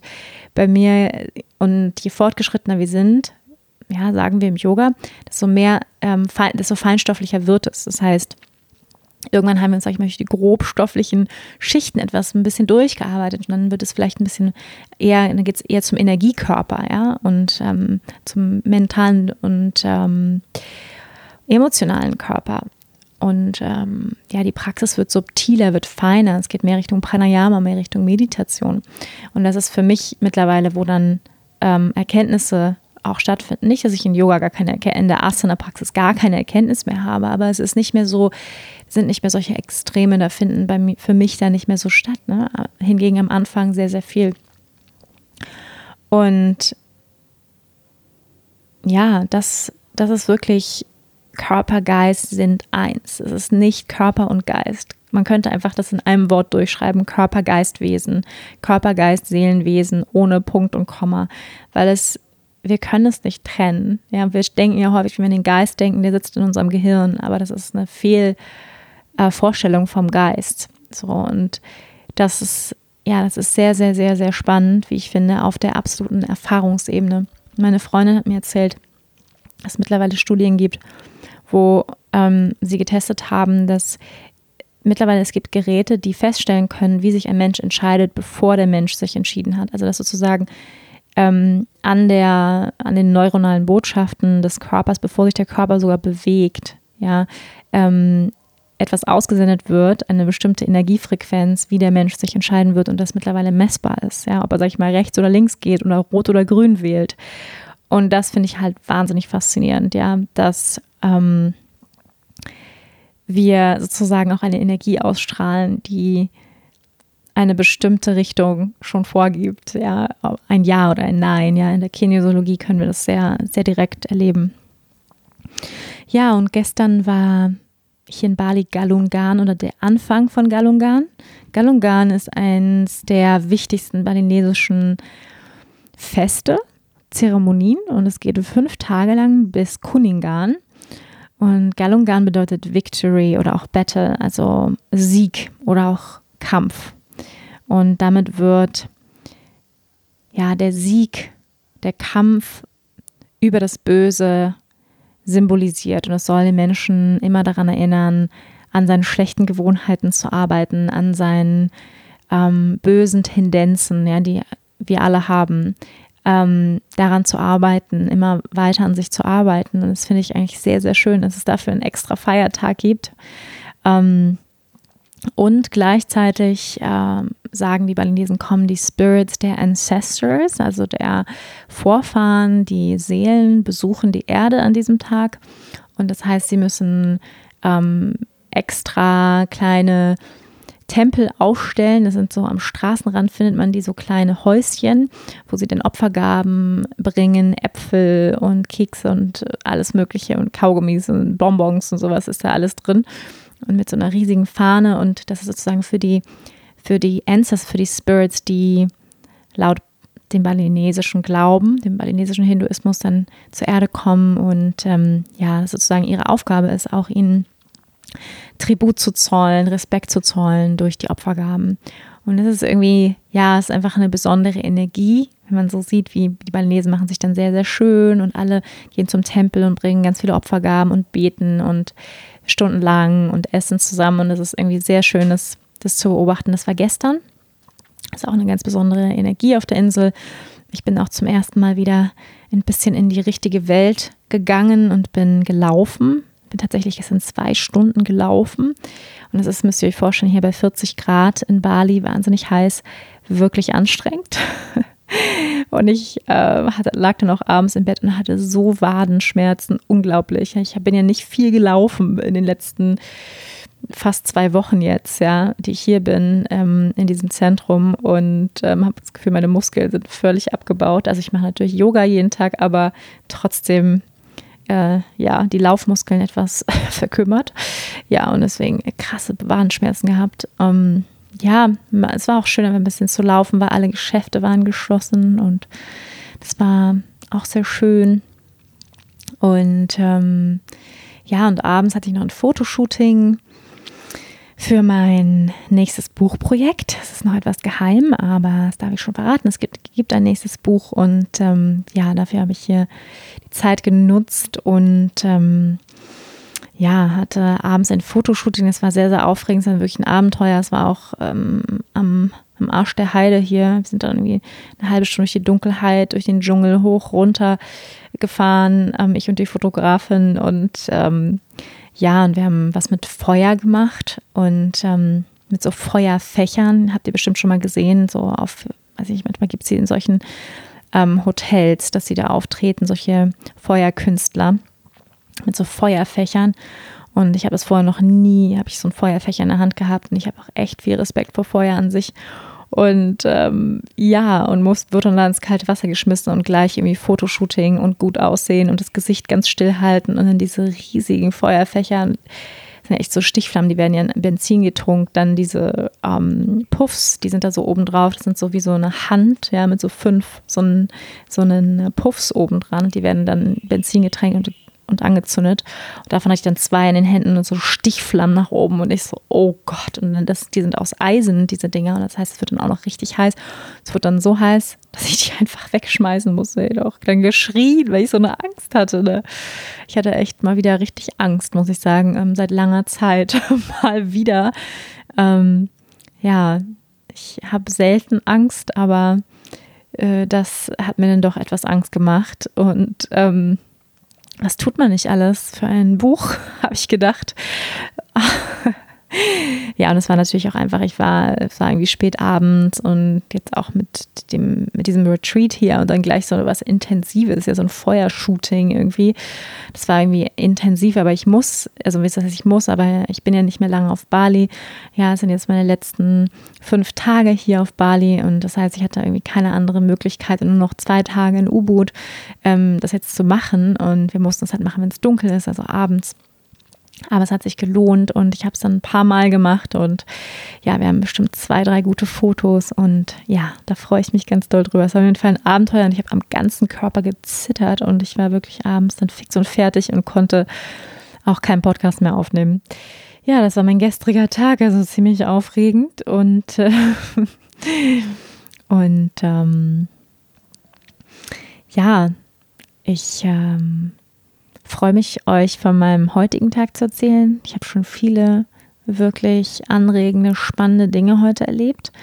Und das erzähle ich euch gleich von meinem letzten Tag der Panchakarma-Kur. Final freaking day! It's day 12. Es ist ein Tag Nummer 12 und ähm, ja, was soll ich sagen? Ihr hört es schon an meiner Stimme. Ich bin beyond happy. Ähm, ja, ich fühle mich bright und energetisch. Ich habe zwar letzte Nacht echt überhaupt nicht gut geschlafen und war um 1 Uhr nachts hellwach. Ähm, glaube, dass das allerdings wegen dem Galungan-Feiertag war und wahrscheinlich, also ich bin relativ sensibel für so Energien, ja, oder auch Spirits und dann hatte irgendwie das Gefühl, dass hier so Energien am Start sind. Ja, das war irgendwie anstrengend. Ähm, wer weiß, vielleicht war es auch einfach, wenn mein letzter Tag ist und ich so excited bin. ja, zwölf Tage Panchakarma-Kur. Wow. Es hat sich auf jeden Fall eher angefühlt wie ein Monat oder sowas wie sechs Wochen. Also Zeit ist ja sowieso was total Relatives, wie ihr wisst. Und manchmal fühlen sich drei Tage an wie eine Woche, manchmal fühlen sich drei Tage an wie eine Stunde. Also jedenfalls diese zwölf Tage haben sich definitiv viel, viel länger angefühlt. Es liegt natürlich auch daran, dass man hier in einem sehr geregelten Ablauf ist, wirklich wie in einer kleinen Blase, in einem Kokon hier in dem Retreat Center und ja, es relativ ähnliche Tagesabläufe gibt und ähm, ja, ja auch nicht so wahnsinnig viel passiert. Also ich habe mir schon meine eigenen Highlights hier reingebaut, wenn du die ersten beiden Folgen schon gehört hast, ähm, mit Escaping und verbotene Coconut trinken und ähm, heimlich dann abends noch schnell ein Fotoshooting machen. Solche Sachen äh, sind natürlich eigentlich nicht in der Panchakarma-Kur vorgesehen. Ähm, ja, und ähm, deswegen habe ich es mir schon, sag ich mal, überdurchschnittlich aufregend gestaltet. Aber ansonsten, ja, macht man ja nicht viel. Man liegt viel rum, hat viel Zeit zum Journal. Ich habe ganz, ganz viel geschrieben, also fast ein komplettes Journal voll geschrieben ähm, zum Lesen. Ich habe wieder angefangen zu malen. Audible, Hörspiele hören, am Pool liegen. Also es ist wirklich, der Erholungswert ist dadurch natürlich einfach sehr, sehr hoch und ähm, ab und zu vielleicht auch mal einen Film gucken. Genau, das ist einfach sehr schön. Man kriegt geregelte Mahlzeiten. Also all das ähm, trägt natürlich enorm zum Erholungsfaktor bei. Zudem natürlich noch die täglichen Anwendungen, die Treatments. Also es ist schon es hat natürlich schon einen gewissen Wellness-Faktor, das würde ich schon sagen, aber es ist dennoch auch eine medizinische Heilungskur, auf jeden Fall auf ganzheitlicher Ebene. Das ist es je, auf jeden Fall. Und ähm, ja, äh, ich hatte heute meine letzte Konsultation mit dem Arzt und er hat auch nochmal gesagt, Panchakarma ist nicht nur was für Menschen, die krank sind, ja, und die jetzt akut krank sind, sondern auch für Menschen, die vielleicht schon lange an etwas leiden, ab und zu immer mal wieder Probleme haben, ja, so wie ich zum Beispiel. Ich habe jetzt seit ja, neun Monaten keine Blasenentzündung mehr. Das ist für mich ein langer Zeitraum, aber ähm, es ist etwas, was seit über zehn Jahren ähm, oder ja, fast ja, viel länger, 17 Jahre Teil meines Lebens ist und äh, meine Lebensqualität enorm beeinträchtigt hat und mir zu vielen, vielen Stunden von extremen Schmerzen ähm, ja, dazu beigetragen hat, dass ich einfach sehr viel Zeit in meinem Leben mit extremen Schmerzen verbracht habe. Und ähm, ja, deswegen ist Panchakarma auch etwas für Menschen, die, sag ich mal, etwas Langfristiges heilen wollen, auch ähm, seien es Allergien. Ähm, also ich habe ja ganz viele Menschen hier auch kennengelernt in unserer süßen Pooh-Family. Ähm, und jeder dealt halt mit was anderem, sag ich mal. Und das geht halt wirklich von Diabetes, ähm, Blasenentzündungen, äh, Burnout, Gewichtsabnahme, was gab es noch alles? Autoimmunkrankheiten, also alles quer durch die Bank, äh, was man hier an, sag ich mal, Symptomen, Krankheitsbildern findet bei Menschen. Äh, Menschen, die extrem abgenommen haben, die durch eine stressige Zeit gehen, die ihr Leben verändern wollen, die einen Lebenswandel sich wünschen. Also ja, ich würde so eine Panchakarma-Kur auf jeden Fall Menschen empfehlen, die sagen, ich möchte einen Break und ich möchte wirklich mal ähm, Zeit für mich. Ja, man ist auch ganz, ganz viel mit sich. Man, also hier hat man die Möglichkeit, auch in Kontakt zu gehen. Alle sind super nett und offen. Man kommt einfach sehr schnell an ähm, ja, tiefe Themen, weil man sofort in so eine Verletzlichkeit geht, über seine Krankheiten, über seine, ähm, ja, spricht. Manchmal geht mir das ehrlich gesagt auch ein bisschen auf die Nerven. also ich setze mich dann auch manchmal, man hat auch die Möglichkeit, sich alleine hinzusetzen. Also ich habe jetzt auch nicht jedes Essen mit jemandem gesprochen und einfach manchmal mit mir äh, wollte ich sein, vor allem auch die ersten Tage. Ähm, und da guckt auch niemand komisch. Also man hat jetzt die Möglichkeit, allein zu sein, aber dennoch auch mit ähm, Gleichgesinnten, die auch Heilung suchen. Und ähm, ja, das ist einfach spannend, was man alles für Menschen kennenlernt aus der ganzen Welt. Äh, kommen Menschen hierher.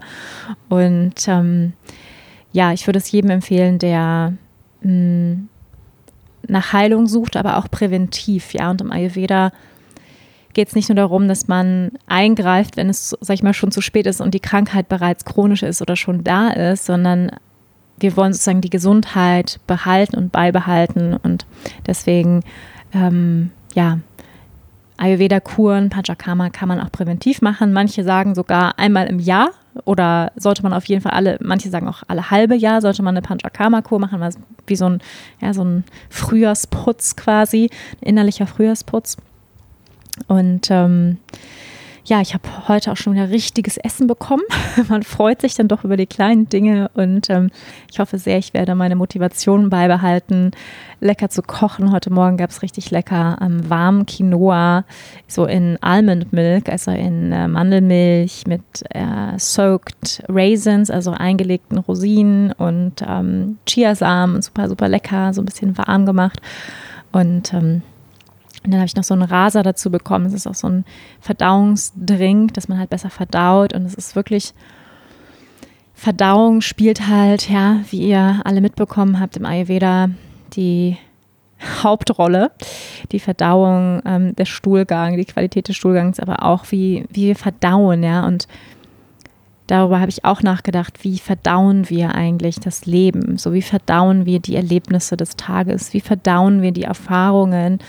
Und wie verdauen wir unser Essen und all das spielt sich in unserem Magen-Darm-Trakt ab, ja, wo Agni, unser Verdauungsfeuer sitzt und nicht nur das Verdauungsfeuer auf der mentalen, äh, auf der physischen Ebene, sondern auch mentalen, emotionalen Ebene. Ja, wie, wie verdauen wir das Leben eigentlich? Und ich habe einfach gemerkt, dass mir die ayurvedische Ernährung so wahnsinnig gut tut. Ich fühle mich so leicht, ich fühle mich ruhig, ähm, erfrischt und ich bin ähm, Vata-Pitta-Konstitution, das heißt, ich neige eben auch dazu, ähm, ja, so mich aufgebläht zu fühlen und so weiter. Also schon auch Verdauungsprobleme zu haben. Und ich muss sagen, ich habe davon gar nichts mehr, also nichts mit der ayurvedischen Ernährung. Und das ist halt wirklich ein Traum, also weil ich halt mich auch nicht müde fühle. Ihr kennt ja dieses, ähm, dieses Downer, ja, dieses, dieser absolute, dieser Energieabfall, der kommt bei mir immer so gegen zwei, drei Uhr nachmittags, ähm, wo ich dann echt denke, okay, ich muss jetzt schlafen, so, ja, also, oh Gott, ja. Oder nach dem Essen auch dieses Foodkoma und das habe ich hier kein einziges Mal gehabt. Ja, gut, es gab auch nicht immer viel zu essen, aber ähm, selbst jetzt, wo ich jetzt wieder normale Mahlzeiten bekomme, jetzt auch zum Mittag, gab es jetzt schon wieder Reis und mit Gemüse und ein bisschen Chutney und ähm, so ein bisschen rote Beete-Salat, also echt super, super lecker und vielseitig und selbst jetzt fühle ich mich nicht schwer oder müde. Und dieses Gefühl ist einfach ein Traum. Also da habe ich einfach so das Gefühl, ich fühle mich schon reiner und leichter jetzt und habe auch das Gefühl, es ist tatsächlich auch so, dass meine Kreativität viel mehr fließen kann. Also ich ähm, schreibe gerade so ein bisschen ähm, auch, wie gesagt, an weiteren Programmen und ähm, ja, so ein bisschen an meiner, meiner weiteren Ausrichtung und ähm, möchte auch so ein bisschen Klarheit gewinnen und fühle mich da sehr, sehr klar und auch fähig. Ja, ihr kennt vielleicht dieses Gefühl, ihr wollt irgendwie mal was aufschreiben oder über ein Projekt nachdenken und ihr denkt so, oh Gott, ich habe einfach keine Kapazität dafür, es ist so anstrengend und dieses, ach, es ist alles zu komplex, also so diese Gedanken. Ähm, und die habe ich irgendwie gar nicht. Also das ist sozusagen wie, wie keine Hindernisse, ähm, und kein Widerstand ist einfach da zwischen mir und dem, was ich tun möchte. Und das ist einfach ein herrliches Gefühl. Also so, dass so keine, ich fühle so keine Widerstände in meinem System und so, als ob alles so leichter durchfließen kann. Und ja, laut Ayurveda passiert das natürlich durch das Ghee, durch dieses Weichmachen, dieses Einölen. Ich hatte heute auch nochmal Ölmassage, ähm, Pizzi Chill, das ist Einölen in Ölbaden. Und all das macht dich einfach sehr, sehr viel weicher, ja, weicher in allem. So im Geist habe ich das Gefühl, im Herzen, im Körper, ähm, alles fließt leichter durch. Und das ist ein ganz, ganz schönes Gefühl. Also das kann ich nicht anders sagen. Auch wenn ich trotzdem nicht das Gefühl habe, das habe ich ja auch schon ähm, an Tag 11 erzählt, dass es für mich jetzt sowas ist. Also ich hatte zum Beispiel mit einer Frau gesprochen, die meinte, ja, das ist jetzt für mich der neue Lebensanfang und jetzt hier nach der Panchakarma-Kur so, ähm, so fühlt es sich für mich persönlich jetzt nicht an. Ja, aber das liegt eben auch daran, dass ich einfach schon ähm, mein Leben so kreiert habe, wie ich es möchte und ähm, den Beruf habe, den ich liebe und mich erfüllt fühle und ähm, ja, sehr, sehr balanciert und glücklich bin, grundsätzlich in meinem Leben. Und das heißt, es ist für mich nicht so ein Wow, aber ich glaube, es kann natürlich für, gerade für Menschen, die gerade, ähm, sag ich mal, an einer Weggabelung stehen in ihrem Leben, und vielleicht gehörst du ja auch dazu, wo du nach einem Neuanfang suchst, kann eine Ayurveda-Kur absolut, und das war es für mich damals auch, als ich meinen Burnout hatte, ähm, bevor ich Yogalehrerin geworden bin, ähm, war es das auch. Ja, das, das war wirklich ein also ein Panchakarma-Kurs ist ein idealer Moment, um wirklich mal so Altes loszulassen und, und den Kopf klar zu kriegen und, und eben auch weg von äußeren Einflüssen. Ja, weil das merke ich, dass wir in unserer westlichen Welt einfach sehr viel ähm, Einflüsse kriegen, Informationen von außen. Und dadurch hat das, was wir geben möchten, gar nicht so viel Raum, ja, so gar nicht so viel Platz. Und ja, so eine Kur ist einfach eine wundervolle Möglichkeit, um, um sich klar zu werden, wie man sein Leben leben möchte und ähm, ja, welche, wie es sich vielleicht verändern darf, welche Gewohnheiten, Rituale vielleicht ähm, etabliert werden möchten. Bei mir ist es definitiv die ayurvedische Ernährung, die ich sehr, sehr gerne in meinen Alltag integrieren möchte. Ich habe natürlich auch schon wieder hoch motiviert zwei Ayurveda-Kochbücher bei Amazon bestellt. das ist immer der erste, also Vata-Qualitäten, ähm, by the way, sind Enthusiasmus. ja, sehr enthusiastisch mit etwas beginnen, aber dann nicht unbedingt durchziehen. Und deswegen muss ich bei mir immer so ein bisschen aufpassen. Mein Freund sagt schon immer so, du bist immer so enthusiastisch, tausend Bücher, die du alle lesen willst und so. Ja, und dann, vielleicht kennst du das, ja. Also, ähm, aber ich bin sehr motiviert, einfach aus dem Grund, und das möchte ich mir einfach merken und mitnehmen, dieses Gefühl, wie ich mich jetzt fühle in meinem Körper, diese Leichtigkeit diese auch eine Unbeschwertheit, die da ist. Und ähm, ja, mir ist heute nochmal so richtig bewusst geworden, dass diese Ayurveda-Kur, die ich mir hier geschenkt habe, ja wirklich ein Geschenk an mich ist. Also ein Geschenk der Selbstfürsorge, weil das ist es letztendlich, ist ein Geschenk der Selbstfürsorge für uns selbst, wenn wir eine solche Detox-Ayurveda-Kur machen, auch wenn sich das währenddessen nicht unbedingt so anfühlt. Aber am Ende, sorry, aber am Ende dann, dann schon. Ja, und ich war heute beim Arzt, hatte nochmal meine letzte Konsultation. Wir haben so ein paar Dinge besprochen. Ich habe jetzt ganz viele Kräutertabletten, die ich weiternehmen muss und ich muss, aber auch möchte oder die er mir empfiehlt, empfiehlt über die nächsten zwei, drei Monate.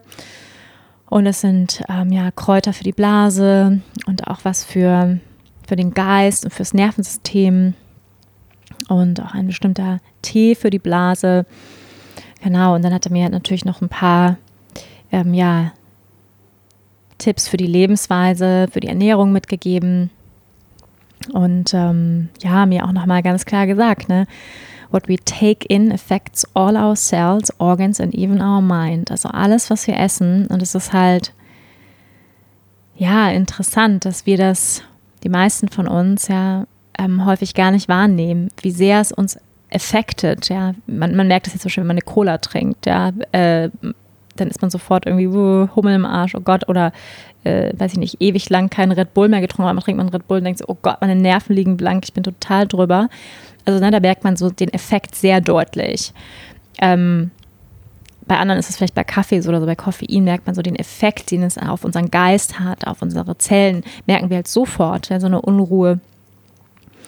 Und aber das ist bei allen Lebensmitteln so. Alles, was wir essen, effektet unseren Körper, unseren Geist halt direkt. Jede einzelne Zelle von uns. Und ja, ich wünsche mir sehr, dass ich das nicht vergesse.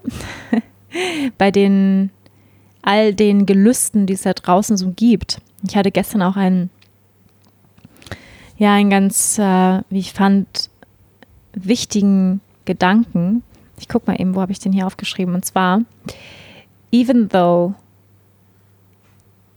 you seem to have a lot to choose from in life, in food, cosmetics, in friends, partners, houses, places to live, There are only a few things that are truly good for you individually. Also nochmal, auch wenn es so aussieht, als ob du viel zur Auswahl hättest in deinem Leben, also sei es an Essen, an Kosmetika, an Freunden, an Partnerschaften, Jobs, ähm, an Orten, wo wir leben könnten. Es gibt nur ganz, ganz wenige, die für dich individuell richtig sind. Und dieser Satz, der kam so in meinen Kopf, während ich mich irgendwie geschminkt habe fürs Shooting. Ja, wenn wir da so rausgucken in die Welt, wenn wir in den Supermarkt gehen, dann gucken wir so ins Regal und wir sehen tausende von Joghurts zum Beispiel, ja.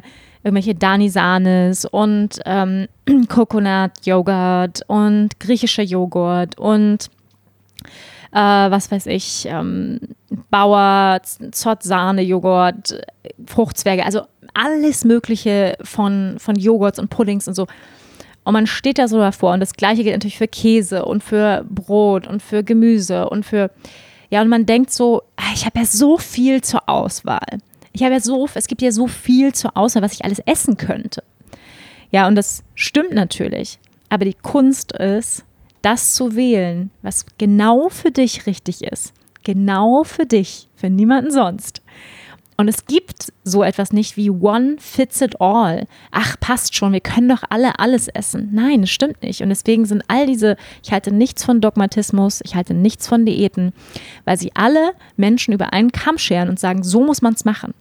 Ich bin auch keine strenge Veganerin aus dem Grund, ja, weil ich das nicht glaube, dass es für alle Menschen schlecht ist. Ja, es gibt sowas wie cruelty-free animal products, ja, also gewaltfreie Tierprodukte, ja. Und ähm, da habe ich heute auch mit dem Arzt drüber geredet, ja, und er war da ähm, gleicher Meinung, dass hin und wieder Milchprodukte oder Tierprodukte für manche Menschen gut sind. Ja, man kann es nicht für alle verallgemeinern, zu sagen, du darfst nie wieder Kuhmilch trinken. Ja, vielleicht biologische Kuhmilch, ja. Also wir sollten darauf achten, dass die Tierprodukte, die wir zu uns nehmen, biologischer Herkunft sind, vielleicht vom Bauern und so weiter. Aber dann, wenn sie so, sozusagen gewaltfrei erzeugt worden sind, dann ist es vollkommen fein. Ja. So Ghee zum Beispiel wird von ja, aus, aus der Bu ist eine, eine Butter, ja, die sozusagen geschmolzen wird ähm, hat ganz nachweislich ja ganz, ganz hohe, ganz, ganz hohe Potenz auch an medizinischen ähm, Effekten auf den Körper, auf den Geist, ja. Deswegen wird ja in Ayurveda so viel mit Ghee gearbeitet und auch der Arzt hat heute auch nochmal gesagt, ja, am besten ist es mit Ghee zu kochen. Das ist das aller, allerbeste. Und ähm, ja, ich halte auch nichts von Dogmatismus, einfach in keinster Weise, ja. Also all diese Diäten, Ketogen und jetzt soll ich dies oder Paleo oder Raw Food und all das, kann man sagen, ist alles Quatsch, weil wir können nicht alle Menschen über einen Kamm scheren. Für einen Vata-Menschen ist Raw Food Gift. Gift, ja. Das heißt, für einen anderen Menschen, für einen Kaffermenschen ist Raw Food vielleicht wunderbar. Ja, das heißt, wir müssen wirklich gucken und deswegen liebe ich Ayurveda so und bin so ein großer Fan von dieser Wissenschaft, weil es einfach jeden Menschen individuell betrachtet und sagt, was brauchst du, um gesund, glücklich zu sein in deinem Leben? Was brauchst du? Und genau das Gleiche gilt auch für für Menschen, finde ich. Ja, da habe ich auch drüber nachgedacht, für, für Partner. Ja, man könnte ja so denken, man guckt so raus, hier zum Beispiel in U-Boot gibt es unglaublich viele ähm, attraktive Menschen. Ja, da geht man dann zum Ecstatic Dance oder in die Yoga-Klasse und denkt so, oh, wunderbar, ja. Also die Männer denken das, glaube ich, vor allem ein Buffet an wundervollen Frauen oder ja, so, ähm, die Männer hier sind jetzt persönlich nicht so ganz mein Fall. Ich habe auch einen Freund, aber so grundsätzlich, ja, hier in Bali gibt es viele schöne Menschen, wo man sagen könnte, oh, ja, unglaublich viele und ich habe ja hier gelebt und ich muss sagen, nein, äh, es gibt viele, wo man auf den ersten Blick sagt, ah, interessante oder auch attraktive Menschen, aber sind sie richtig für mich? Ja, sind sie gut für mich? Nach, nach ganz verschiedenen Kriterien, ja, Werte und was, was, was da alles reinspielt, ja, wie man sich einen Partner aussucht, aber das ist halt das Spannende, finde ich, dass wir häufig suggeriert bekommen in unserer schnelllebigen Konsumgesellschaft, dass wir ja die alle eine Million Möglichkeiten haben und das könnten wir auch alles und das würde uns ja auch alles glücklich machen. Aber das ist halt eine Illusion. Und wenn ich es aufs Essen beziehe, ja, und ich finde, wir können es wirklich, also ich finde, da, da sind totale Parallelen. Ja, ähm, durch alles, was wir, was wir so, sag ich mal, wo wir uns zu beziehen, ja, sei es durch, durch Ernährung, aber auch Kosmetika, ja, ähm, wo uns weiß gemacht wird, das ist alles gut. Ja, das wird, das, das wird ja alles angeboten, als das ist doch gut. Der Danisane Joghurt ist doch gut. Der ist doch genauso gut wie der Coconut-Joghurt, der daneben steht. Und wirklich herauszufinden, was tut mir gut, das ist wirklich ähm, ja eine Kunst, glaube ich. Oder was heißt eine Kunst? Es ist auch ein, ein Testen, ein Erspüren, ein Sensibelwerden für den eigenen Körper. Und wir haben zu Hause so, ich musste auch an diesen Schrank denken, wir haben so einen Fressschrank. Ihr habt bestimmt auch sowas, ja, da ist so eine, da ist im Schrank dann so eine, ähm, so eine Korbkiste, ja, da gibt es so zwei. Eine ist mit salzig und eine ist mit süß. Ja, und da sind dann in der salzigen Box sind so Chips drin, Pringles, Salzbrezeln. In der süßen sind dann so ein bisschen so Schokolade, vielleicht mal ein paar Haribos auch mal drin, so, ja. Ähm, und dann hat man ja die Idee, dass das jetzt irgendwie für einen gut wäre, weil es ist ja da. Ähm, aber sich sozusagen zu reduzieren und dass das letztendlich eigentlich viel, viel besser und natürlich auch viel, viel gesünder ist und auch viel, viel glücklicher macht, das zu tun und zu sagen, hey, meine Snacks reduzieren sich auf drei Dinge. Und zwar auf Datteln, Mandeln und äh, Cashews zum Beispiel oder ne, Früchte. Ja, das sind meine drei Snacks. Die esse ich. Und ich kaufe einfach nichts anderes mehr. Ja, fertig. Und in meiner idealen Welt würde ich alleine leben, wäre das auch so. Ja, dass ich wirklich da disziplinierter wäre und diesen, diesen Trash, sage ich jetzt einfach mal, nicht mehr kaufen würde. Ja, weil wenn er da ist, dann denken wir, ach, naja, ist ja schon da, ach, nehme ich jetzt mal ein paar Pringles, macht ja nichts so, ne? Und dieses Hin und Wieder mal ist ja auch nicht schlimm, ne? Ähm, ich habe heute auch mit dem Arzt, wie gesagt, ich hatte ja ein Gespräch mit ihm und er hat auch gesagt, so, ähm, no strictness, ja, mach dich, mach dich nicht verrückt, sei nicht strikt, so hin und wieder ähm, ein bisschen Schokolade und so weiter, ja, aber äh, trotzdem, wenn es aber einreißt und wir jeden Tag Schokolade essen, das ist ja wie mit allem im Leben, also dann kommen wir aus der Balance, ja, werden wir vielleicht abhängig oder jeden Tag muss der Kaffee sein. Ja, also apropos Kaffee, ähm, er hat mir jetzt verkündet, die nächsten zwei, drei Monate gehören sozusagen noch nach, zu meiner Heilungsphase. Ich meine, ich habe Blasenentzündung chronisch. Ich hatte sie das erste mit drei Jahren ähm, und sie ist ja dann wiedergekommen, als ich 18 war und dann immer wieder. Und ähm, ja, ich habe es schon angekündigt, ich werde einen extra Podcast über Blasenentzündung machen, ein bisschen was über meine Geschichte dazu erzählen, aber auch über all das, was ich darüber gelernt habe, Heilungsmethoden, Heilungswege, Möglichkeiten. Das möchte ich sehr, sehr gern mit euch teilen, weil ich weiß, dass es ein großes Frauenleiden ist. Aber das mache ich in einem anderen Podcast, ganz, ganz versprochen, das tue ich. Ähm, jedenfalls hat er mir verkündet, no coffee. Can you believe? Kannst du es dir vorstellen? Ich darf keinen Kaffee mehr trinken. also er meinte so, okay, maybe once, maybe twice a week with a little bit of milk is okay. So, ne? Ähm, das meinte er, könnte der Körper schon vertragen, aber Kaffee ist äh, erhitzend, also wirkt, es ist säurehaltig, wirkt erhitzend, also verstärkt das Pitta im Körper und ist deswegen einfach überhaupt nicht gut für mich. Ja, mit, ähm, in, also alle Entzündungen sind sozusagen eine Pitta-Imbalance. Und ähm, ja, also da habe ich jetzt natürlich, bekomme ich auch eine schöne lange Liste, was ich alles nicht essen soll, was ich essen soll. Also sehr, sehr individuell. Und das finde ich einfach so großartig, ja, dass hier wirklich jeder rausgeht mit, mit Dingen, die er essen soll, die, die er nicht essen soll, ähm, Kräuterpräparaten, die er weiternehmen kann. Das finde ich, ähm, ja, das finde ich wirklich großartig. Und ähm, ja, hat auch nochmal natürlich darauf hingewiesen, auf die drei Faktor, die ähm, ja unsere Balance bilden. Natürlich einmal Ernährung, Schlafen und Aktivität. Ja, dass wir uns bewegen, ausreichend bewegen, ausreichend Schlaf und die richtige Ernährung und ja, natürlich auch mittags die größte Mahlzeit zu uns nehmen. Das ist etwas, was ja ich definitiv gerne wirklich etablieren möchte. Ähm, mittags wirklich gut für mich zu kochen und abends vor 18 Uhr was Leichtes essen, nicht mehr so schwer, eine warme Suppe, ja, und natürlich früh ins Bett, also vor zehn ins Bett, hat er auch nochmal ganz klar gesagt, ist der beste Schlaf. All das weiß ich schon, aber es geht natürlich jetzt nochmal um die Umsetzung und vielleicht muss man es auch immer wieder hören, um es dann ähm, endlich umzusetzen. Ja, what else? Ähm, ach so, er hat auch nochmal gesagt, Eier, das Gelbe im Ei, das Gelbe vom Ei, das ähm, erhöht Entzündungswerte im Körper, also erhöht das Pitta ähm, ist nicht gut, soll ich nicht essen. Tja, also ich werde Richtung, Richtung vegane Ernährung, obwohl er gesagt hat, so äh, Ziegenkäse, Cottage Cheese, ähm, auch äh, Schafskäse, all das ist ein bisschen besser verdaulich als so normaler Käse zum Beispiel. Ne? Ja, what else? Ah ja, ich habe, ähm, ich habe meine Schwester kennengelernt es war, ja, ich hatte heute noch eine ganz, ganz wundervolle Begegnung, von der ich euch noch kurz erzählen möchte, ähm, mit einem Mädchen, die habe ich hier auch die letzten Tage immer so ein bisschen rumspringen sehen. Sie war immer so ganz äh, lebendig, aber ich hatte, wie gesagt, auch nicht immer Lust jetzt, weil ihr müsst euch vorstellen, hier kommen jeden Tag neue Leute an, dann gehen wieder welche. Man hat auch nicht jedes Mal Lust, so, hey, ich bin Wanda, warum bist du denn hier? Und so, ne? Hat man jetzt nicht jeden Tag Lust auf diese Art von Gespräch und wie geht's mit deinem Gi und äh, wie war der Einlauf so, ja? Also das ist irgendwie diese Gespräche, irgendwann ist man auch so ein bisschen so drüber und dann will man auch einfach mal seine Ruhe haben. Deswegen, wir hatten jetzt ähm, persönlich einfach noch keinen Kontakt gehabt bisher. Ich habe sie aber immer so ein bisschen gesehen, auch in der Yoga-Klasse und irgendwie so am Quatschen mit anderen.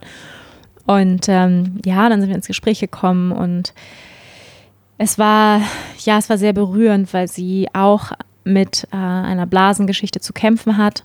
Und ähm, ja, es ist eine andere Krankheit und ähm, ich will es jetzt nicht falsch aussprechen, aber ich glaube, es heißt interstitielle Zystitis und ist, ähm, da ist die Blasenschleimhaut betroffen, auch die, ähm, die Darmschleimhaut, das heißt, die ist durchlässig und ähm, da entstehen extreme Schmerzen, sehr durchgängig, extreme Blasenschmerzen und kämpft auch mit Blasenentzündung und, und, und all dem seit, seit Jahren eben auch. Und ähm, ja, hat mir auch mal erzählt, so Mm, ja, wie sie auch von Arzt zu Arzt gerannt ist, sehr, sehr ähnliche Leidensgeschichte wie ich und sie alle nur mit Antibiotika zugepumpt haben und sie wirklich hoffnungslos war und ähm, ja, und ähm, jetzt eben diese Ayurveda-Kur macht und sie ist noch sehr jung, also Anfang 20 und ich habe ihr auch gesagt, wie toll ich das finde, dass sie das macht und, und einfach als Zeichen der Selbstfürsorge und der Selbstliebe, weil es ist ja jetzt nicht so was, was man unbedingt macht, ja, wenn man 23 Jahre alt ist, erstmal, die ist auch drei Wochen hier in Ayurveda-Kur gehen und sich wirklich darum kümmern, ja, um, um, um ihr Leiden auch. Und ähm, sie ist sonst halt total ähm, ja, lebendig und fröhlich und ich habe das Gefühl gehabt, ich spreche mit meinem eigenen Selbst, was vor mir sitzt. Wir sehen uns auch noch ein bisschen ähnlich. Sie hat auch so dunkle Haare und ähm, ja, es war irgendwie ganz berührend, mit ihr zu sprechen. Und wir waren einfach nur so, sie hat einfach nur, ich habe ihr auch meine Leidensgeschichte ein bisschen erzählt und sie hat einfach nur gelacht, weil sie sagte, oh my God, um, I'm talking to myself. So, ich, so, und das war so, wir haben natürlich nicht, nicht gelacht im Sinne von auslachen, sondern einfach lachen, weil wir dachten, oh my God, so there's another person who has actually the same the same pain and the same experiences. Und das ist einfach total schön, wenn man ähm, ja, so jemanden trifft, der, der einen da so verstehen kann auf so tiefer Ebene und auch den, den Schmerz nachempfinden kann, der mit äh, chronischer Blasenentzündung verbunden ist oder mit Blasenleiden im Allgemeinen. Und das ist, ähm, ja, wir haben auch darüber gesprochen, wie, das ist, so, das ist ja auch ein Blase, ist ein sehr intimes Organ. Ja, das ist jetzt sehr nah an unseren Geschlechtsorganen. Das ist ein sehr, man fühlt sich sehr verletzlich wenn man darüber spricht. Und ähm, ich glaube, es ist auch ein Grund, warum ich diesen Podcast noch nicht gemacht habe, Blasenentzündung, weil es ein sehr verletzliches Thema für mich ist. Ja, es ist ein sehr, sehr sensibles Thema für mich, was mir sehr viel Leid in meinem Leben gebracht hat. Und deswegen wird es mich wahrscheinlich auch einige Überwindung kosten, aber ich möchte das gerne tun, einfach um andere Frauen zu ermutigen und auch aufzuklären und auch mein Wissen und meine Erfahrung weiterzugeben, weil ich glaube, ähm, ja, dass es einfach sehr, sehr hilfreich sein kann, weil in der westlichen Medizin einfach leider immer noch der Blick auf Blasenentzündung sehr engstirnig ist, nicht ganzheitlich. Ja, man kriegt zack Antibiotika, bam. Also da wird nicht nachgefragt nach einer Lebensweise, woher kommt es vielleicht und so weiter. Es ist sehr sehr oberflächlich, sehr symptomorientiert, ja, nicht, ähm, nicht ganzheitlich betrachtet und ja, ähm, wir haben auch darüber gesprochen, wie, wie viele Menschen auf der Welt eigentlich chronische Krankheiten haben und wir es nicht wissen. Ja, wir laufen, wenn wir zur, zur Arbeit gehen, wir sitzen in der U-Bahn. Wie oft laufen wir an Menschen vorbei, die eine chronische Krankheit haben und wir wissen es nicht. Ja, und, und wie oft, ja, und ich bin auch noch nicht da, dass ich äh, Menschen nicht beurteile, ja, also no judgment, kennt ihr ja den Spruch, ja, kein, kein Beurteilen. Und, und ich, erle ich erlebe mich auch immer wieder, wie ich Menschen vorschnell beurteile oder in eine Schublade stecke. Und ganz ehrlich, we have no right, we have no right, ja, wir haben wirklich kein Recht, irgendeinen Menschen ähm, zu beurteilen, zu judgen. Never judge a book by its cover.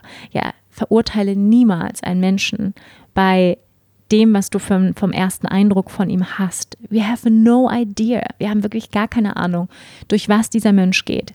durch was andere Menschen gehen. Wir haben keine Ahnung. So, wir haben einfach keine Ahnung. Und es gibt ja auch diesen schönen Spruch, judge me when you can walk in my shoes. Ja, verurteile mich dann, wenn du in meinen Schuhen gehen kannst. Und ähm, oder es gibt auch noch so einen anderen Spruch, ich glaube, es ist von Brene Brown, ich bin mir nicht sicher, und der heißt ähm, Judgment only comes from people who are not in the arena.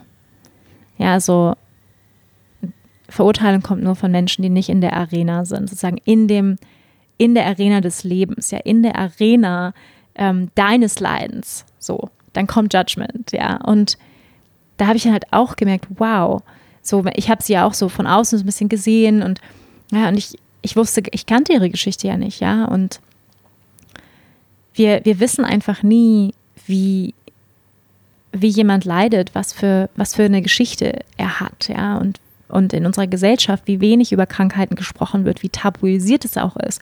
Auch gerade als, als Arbeitnehmer. Ich bin nun nicht in einem Angestelltenverhältnis, aber ich weiß, viele sind es, ja. Und wo man dann eben Arbeits, äh, wo man Urlaubstage nehmen muss und es ist einem unangenehm, man spricht nicht drüber.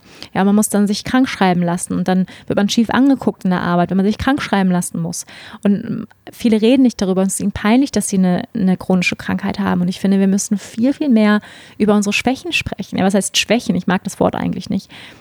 Sagen wir es einfach über, über unsere Imbalancen, ja, über das, über Krankheiten, über Schmerzen. Ja, weil das ist letztendlich, gehört zur menschlichen Erfahrung nun mal dazu. Ja, und jeder von uns hat seine Achillesferse. Jeder von uns hat irgendetwas, mit dem er kämpft. Und ähm, darüber mehr zu sprechen, uns verletzlich zu zeigen, ja, nicht immer die Perfektion nach außen vorgeben zu wollen, das ist einfach so befreiend und das ist auch so schön in so einem Kontext einer Panchakarma-Kur, dass man natürlich sofort in die Verletzlichkeit geht, sofort ähm, erzählt, warum ist man hier und da passiert dieser ganze Bullshit-Talk gar nicht. So dieses, und wo kommst du denn so? Wir fragen schon mal, wo kommst du her? Aber so dieses, was machst du denn äh, for work? Was machst du für die Arbeit? Und bist du verheiratet oder nicht? Oder also so diese, diese Gespräche passieren gar nicht so viel, sondern es geht halt irgendwie gleich so um ähm, ja, persönlichere Dinge und das ist irgendwie sehr, sehr schön, Menschen auf so eine, ja, sehr direkte, sehr ähm, nackte, sehr nackte Art und Weise ähm, zu begegnen. Ja, und eine solche Krankheit, egal was wir haben, das habe ich auch nochmal gedacht. Und deswegen bin ich meiner Blasenentzündung auch dankbar, weil sie mich zwingt und immer wieder gezwungen hat, noch mehr in die Selbstfürsorge zu treten, noch mehr in die Selbstliebe zu treten, noch mehr für mich einzustehen, noch mehr Grenzen zu setzen noch mehr auf mich zu achten. Und zu all dem hat mich meine Blasenentzündung gezwungen, ja, wirklich gezwungen durch Schmerz. Und dafür bin ich ihr unendlich dankbar. Ähm, das kann ich auf jeden Fall schon mal jetzt sagen. Und wie gesagt, ich werde noch mal im Detail über dieses Thema berichten und sprechen. Aber für jetzt kann ich sagen, ich bin dankbar, weil wahrscheinlich ohne die Blasenentzündung wäre ich nicht hier gewesen, hätte nicht all die wundervollen Menschen kennengelernt, all die Insights gehabt, die ich hier hatte und meine Gesundheit so ernst genommen. Weil ich glaube, ja, wir sollten unsere Gesundheit an erste Stelle stellen, denn ihr wisst es alle, wenn wir nicht gesund sind, dann geht gar nichts. Ja, wenn wir und Gesundheit, damit meine ich Körper, Geist und Seele. Damit meine ich nicht nur, dass wir physisch nicht krank sind, sondern dass wir ganzheitliches Wohlbefinden empfinden, dass wir Zufriedenheit und Balance in unserem Leben empfinden.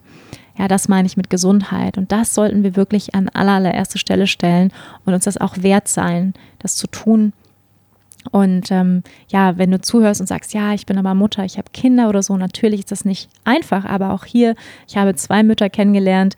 Die eine ist hier für zwei Wochen, ihr Mann ist mit den beiden Kindern ähm, surfen, die sind am Meer und in zwei Wochen holt er sie wieder ab, sie, er kommt sie mal besuchen zwischendrin, aber alles ist machbar, alles ist möglich, ja, wenn wir das wirklich wollen und sagen, meine Gesundheit, die nehme ich ernst und die stelle ich an erste Stelle, meine Heilung und ähm, ja, ihr Lieben, das wünsche ich mir auch für euch. Ähm, ich freue mich total, ähm, dass du mir zugehört hast. Danke, danke, danke an dieser Stelle.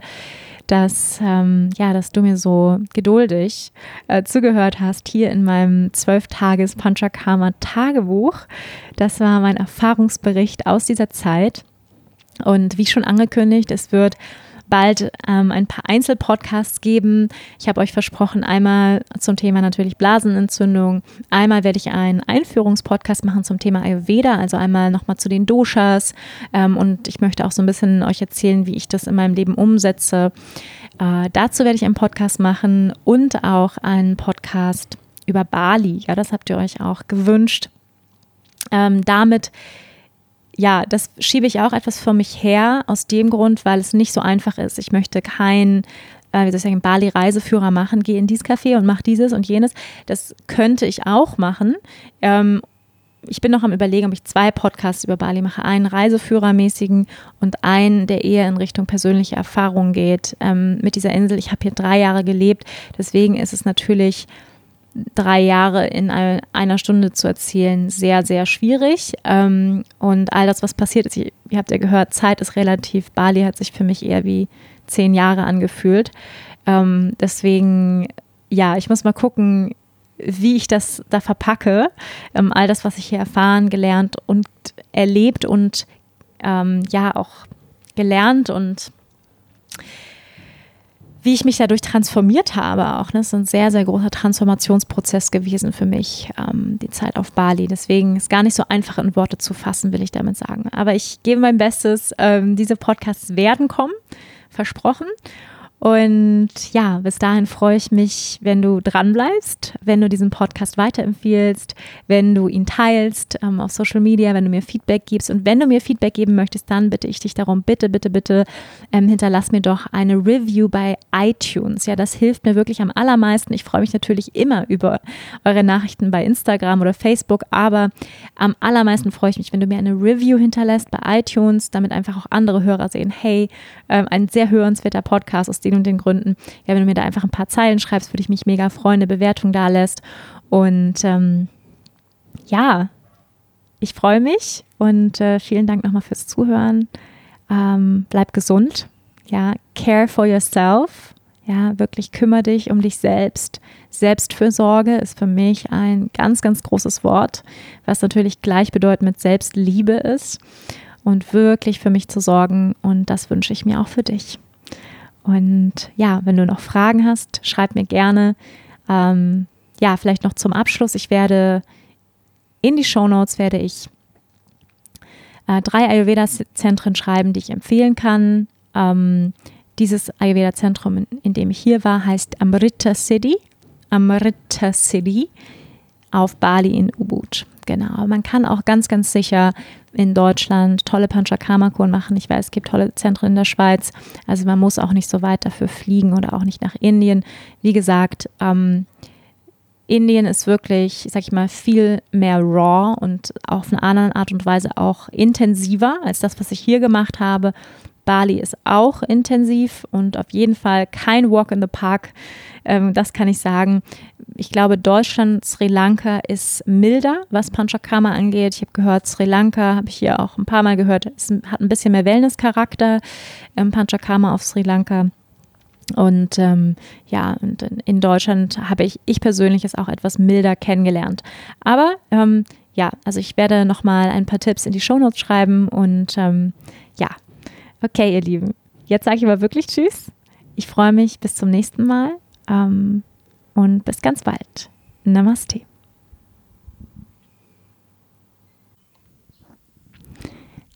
Hallo meine Süßen, vielleicht wundert ihr euch, ähm, ja, weil ich ja mich eben schon verabschiedet habe. Aber es gibt jetzt noch einen kleinen Nachtrag, denn ich möchte euch diese Information und dieses Gefühl, was ich gerade habe, nicht vorenthalten. Es ist jetzt zwei Tage nach der Panchakarma-Kur. Es ist gerade Samstagmorgen, der 22.02. Und ich habe am Donnerstag meine Panchakarma-Kur abgeschlossen und wollte euch einfach nochmal ein paar Minuten erzählen, wie es mir jetzt geht. Also zwei Tage danach und wie jetzt so der der Nacheffekt ist. Und ich möchte mit euch eine kurze magische Geschichte teilen, weil ich glaube, dass das ja um das um diese gesamte Erfahrung des Panchakarmas abzurunden, nochmal ganz, ganz wichtig ist. Und zwar habe ich gestern ähm, eine Tarotkarte gezogen. Ich habe, ähm, ja, ich bin ein absoluter Tarotkarten-Fan. Ähm, ich habe mehrere Tarot-Decks. Eins meiner Favorite Tarot-Decks ist das Osho Zen Tarot. Mit dem arbeite ich bestimmt schon seit fünf, sechs Jahren. Und ähm, ja, wer Tarot-Decks kennt, weiß, man entwickelt eine Beziehung mit dem Tarot-Deck, ja, eine bestimmt, ein bestimmtes Gefühl, man kennt die Karten mittlerweile und manche Karten zieht man nie. Ja, oder ich habe in sechs Jahren manche Karten einfach noch nie gezogen oder manche zieht man vielleicht öfter. Und wie alles in diesem Universum ist ja auch alles Frequenz. Ja, wenn man mich fragen würde, ähm, glaubst du an sowas? Ja, natürlich glaube ich daran, weil alles ist Energie. Das heißt, jede einzelne Karte hat auch eine bestimmte Energie und hat auch die Energie, ähm, die Message, die Nachricht von Osho. Ja, also Osho, ein großer spiritueller Meister, auch der Lehrer meiner Eltern gewesen. Und ich habe eine ganz besondere Beziehung zu Osho, vielleicht auch deswegen ist es eines meiner Favorites. Aber ich glaube auch, dass derjenige, der die Osho-Karten kreiert hat, oder sagen wir jetzt mal, Osho selbst hat die Karten, glaube ich, nicht kreiert, aber da sind sozusagen Aspekte von ihm drin und Lehren von ihm. Und die tragen eine bestimmte Frequenz und Energie und die, die, übertragen sich natürlich auch in den Karten, natürlich auch derjenige, der die Bilder gemalt hat, ja, so der, der das Design gemacht hat. All das spielt natürlich eine Rolle. Und ähm, ich hatte schon sehr viele Tarot-Decks, viele habe ich auch schon wieder verschenkt, weil ich nicht so mit denen vibe, ja, da, da fließt es nicht so für mich ähm, und mit manchen halt ganz besonders und das ist zum Beispiel das Osho Tarot und ich habe am ersten Tag eine Karte gezogen und ja, gestern habe ich auch nochmal eine Karte gezogen, um einfach auch nochmal Vorher-Nachher-Effekt, quasi wie so ein Vorher-Nachher-Bild zu haben. Und ähm, ja, vielleicht hast du es in meinen Instagram-Stories gesehen. Die Karte, die ich am ersten Tag der Panchakarma-Kur gezogen hat, war Healing. Ja, so man sieht dort einen blauen, es ist so bläulich alles und ein Mensch, wo ähm, ja so zwei heilende Hände, eine wird über seinen Kopf gehalten und eine über den Bauch. Unterleib und im, in der Mitte der Brust, im Herzbereich, ist so eine Lotusblume und um ihn herum sind ganz viele Lotusblumen. Und ähm, ja, es ist eine sehr beruhigende Karte und ja, ähm, ich sag mal, Körper und Geist werden geheilt, ja, auf dieser Karte. Ähm, das kann man, kann man so sagen. Und ähm, man könnte auch sehen, dass die untere Hand tatsächlich über dem Unterleib liegt, ja. Also für mich das Blasenthema. Ähm, und es war schon, ist schon spannend, ja, wenn man dann hier, ich muss mal gerade gucken, wie viele Karten hier eigentlich drin sind, aber da sind bestimmt so 44 Karten drin und es ist natürlich schon interessant. Ich weiß es gar nicht genau, wie viele es hat, aber sowas um den Dreh.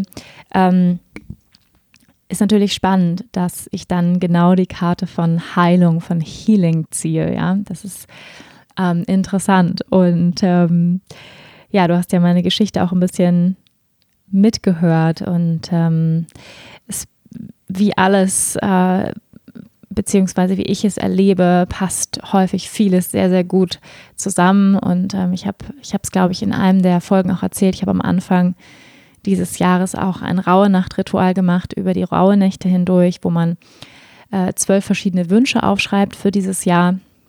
Und äh, man verbrennt jeden Tag einen Wunsch und am Ende bleibt einer übrig. Und für mich war es, ähm, das, was übrig geblieben ist, ist die Gesundheit meiner Blase. Und, ähm, und ich hatte ganz viele andere Wünsche, ja, also ähm, ich sag mal auch aufregendere Wünsche, ja, weil, weil Heilung ist jetzt nicht so, wo man sagt so, yay, ähm, let's do Heilung, so, ja. Ähm, ja, das ist der Wunsch von 2020, Heilung, so, ja. Ähm, sondern es ist was Verletzliches, es ist was Ruhiges und eher Unaufgeregtes, ähm, was damit einhergeht, was Intimes. Und ich habe diesen Zettel gezogen, aber auch so fast keine Enttäuschung. Aber es war so, alright, dieses Thema ist wohl dran ähm, und meine Blase darf heil werden. Und das habe ich am Anfang dieses Jahres gezogen und ja, jetzt eben auch wieder diese Karte Panchakarma-Ko, dafür habe ich mich entschieden, aus diesem Grunde auch. Ähm, ja, und gestern habe ich wieder eine Karte gezogen und zwar Breakthrough. Die habe ich noch nie gezogen und ähm, ja, dort ist ein, ein Mensch zu sehen, der ähm, ja die Arme in die Luft streckt und aus seinem Manipura Chakra, aus seinem Solarplexus hinaus strahlt total bright, also total hell und dann splittern so Steine von ihm weg und es ist so rot und sehr kraftvoll und sind so Strahlen schießen aus seinem Zentrum raus und ja, die Karte ist so rot und gelb und sehr kraftvoll und die habe ich noch nie gezogen und äh, habe mich natürlich sehr über diese Karte gefreut. Ähm, ja, weil ich mich auch genauso fühle und das wollte ich einfach nochmal mit euch teilen. Ich fühle mich tatsächlich wahnsinnig bright. Ja, und für mich waren 2020 auch die Worte, die ich ähm, am Neujahrstag so hatte. Ein Wort davon war bright. Und ähm, selbst in dem Beschreibungstext zu, zu, der Karte steht bright und auch brilliant drin. Und bright and brilliant war für mich 2020. Und ich fühle mich sehr, also mit bright meine mein ich nicht nur hell, aber auch sehr, sehr leicht im Körper und im Geist. Und ähm, das ist wirklich genial. Also ich habe wirklich das Gefühl, die Energie fließt viel leichter durch, Ideen kommen viel leichter durch.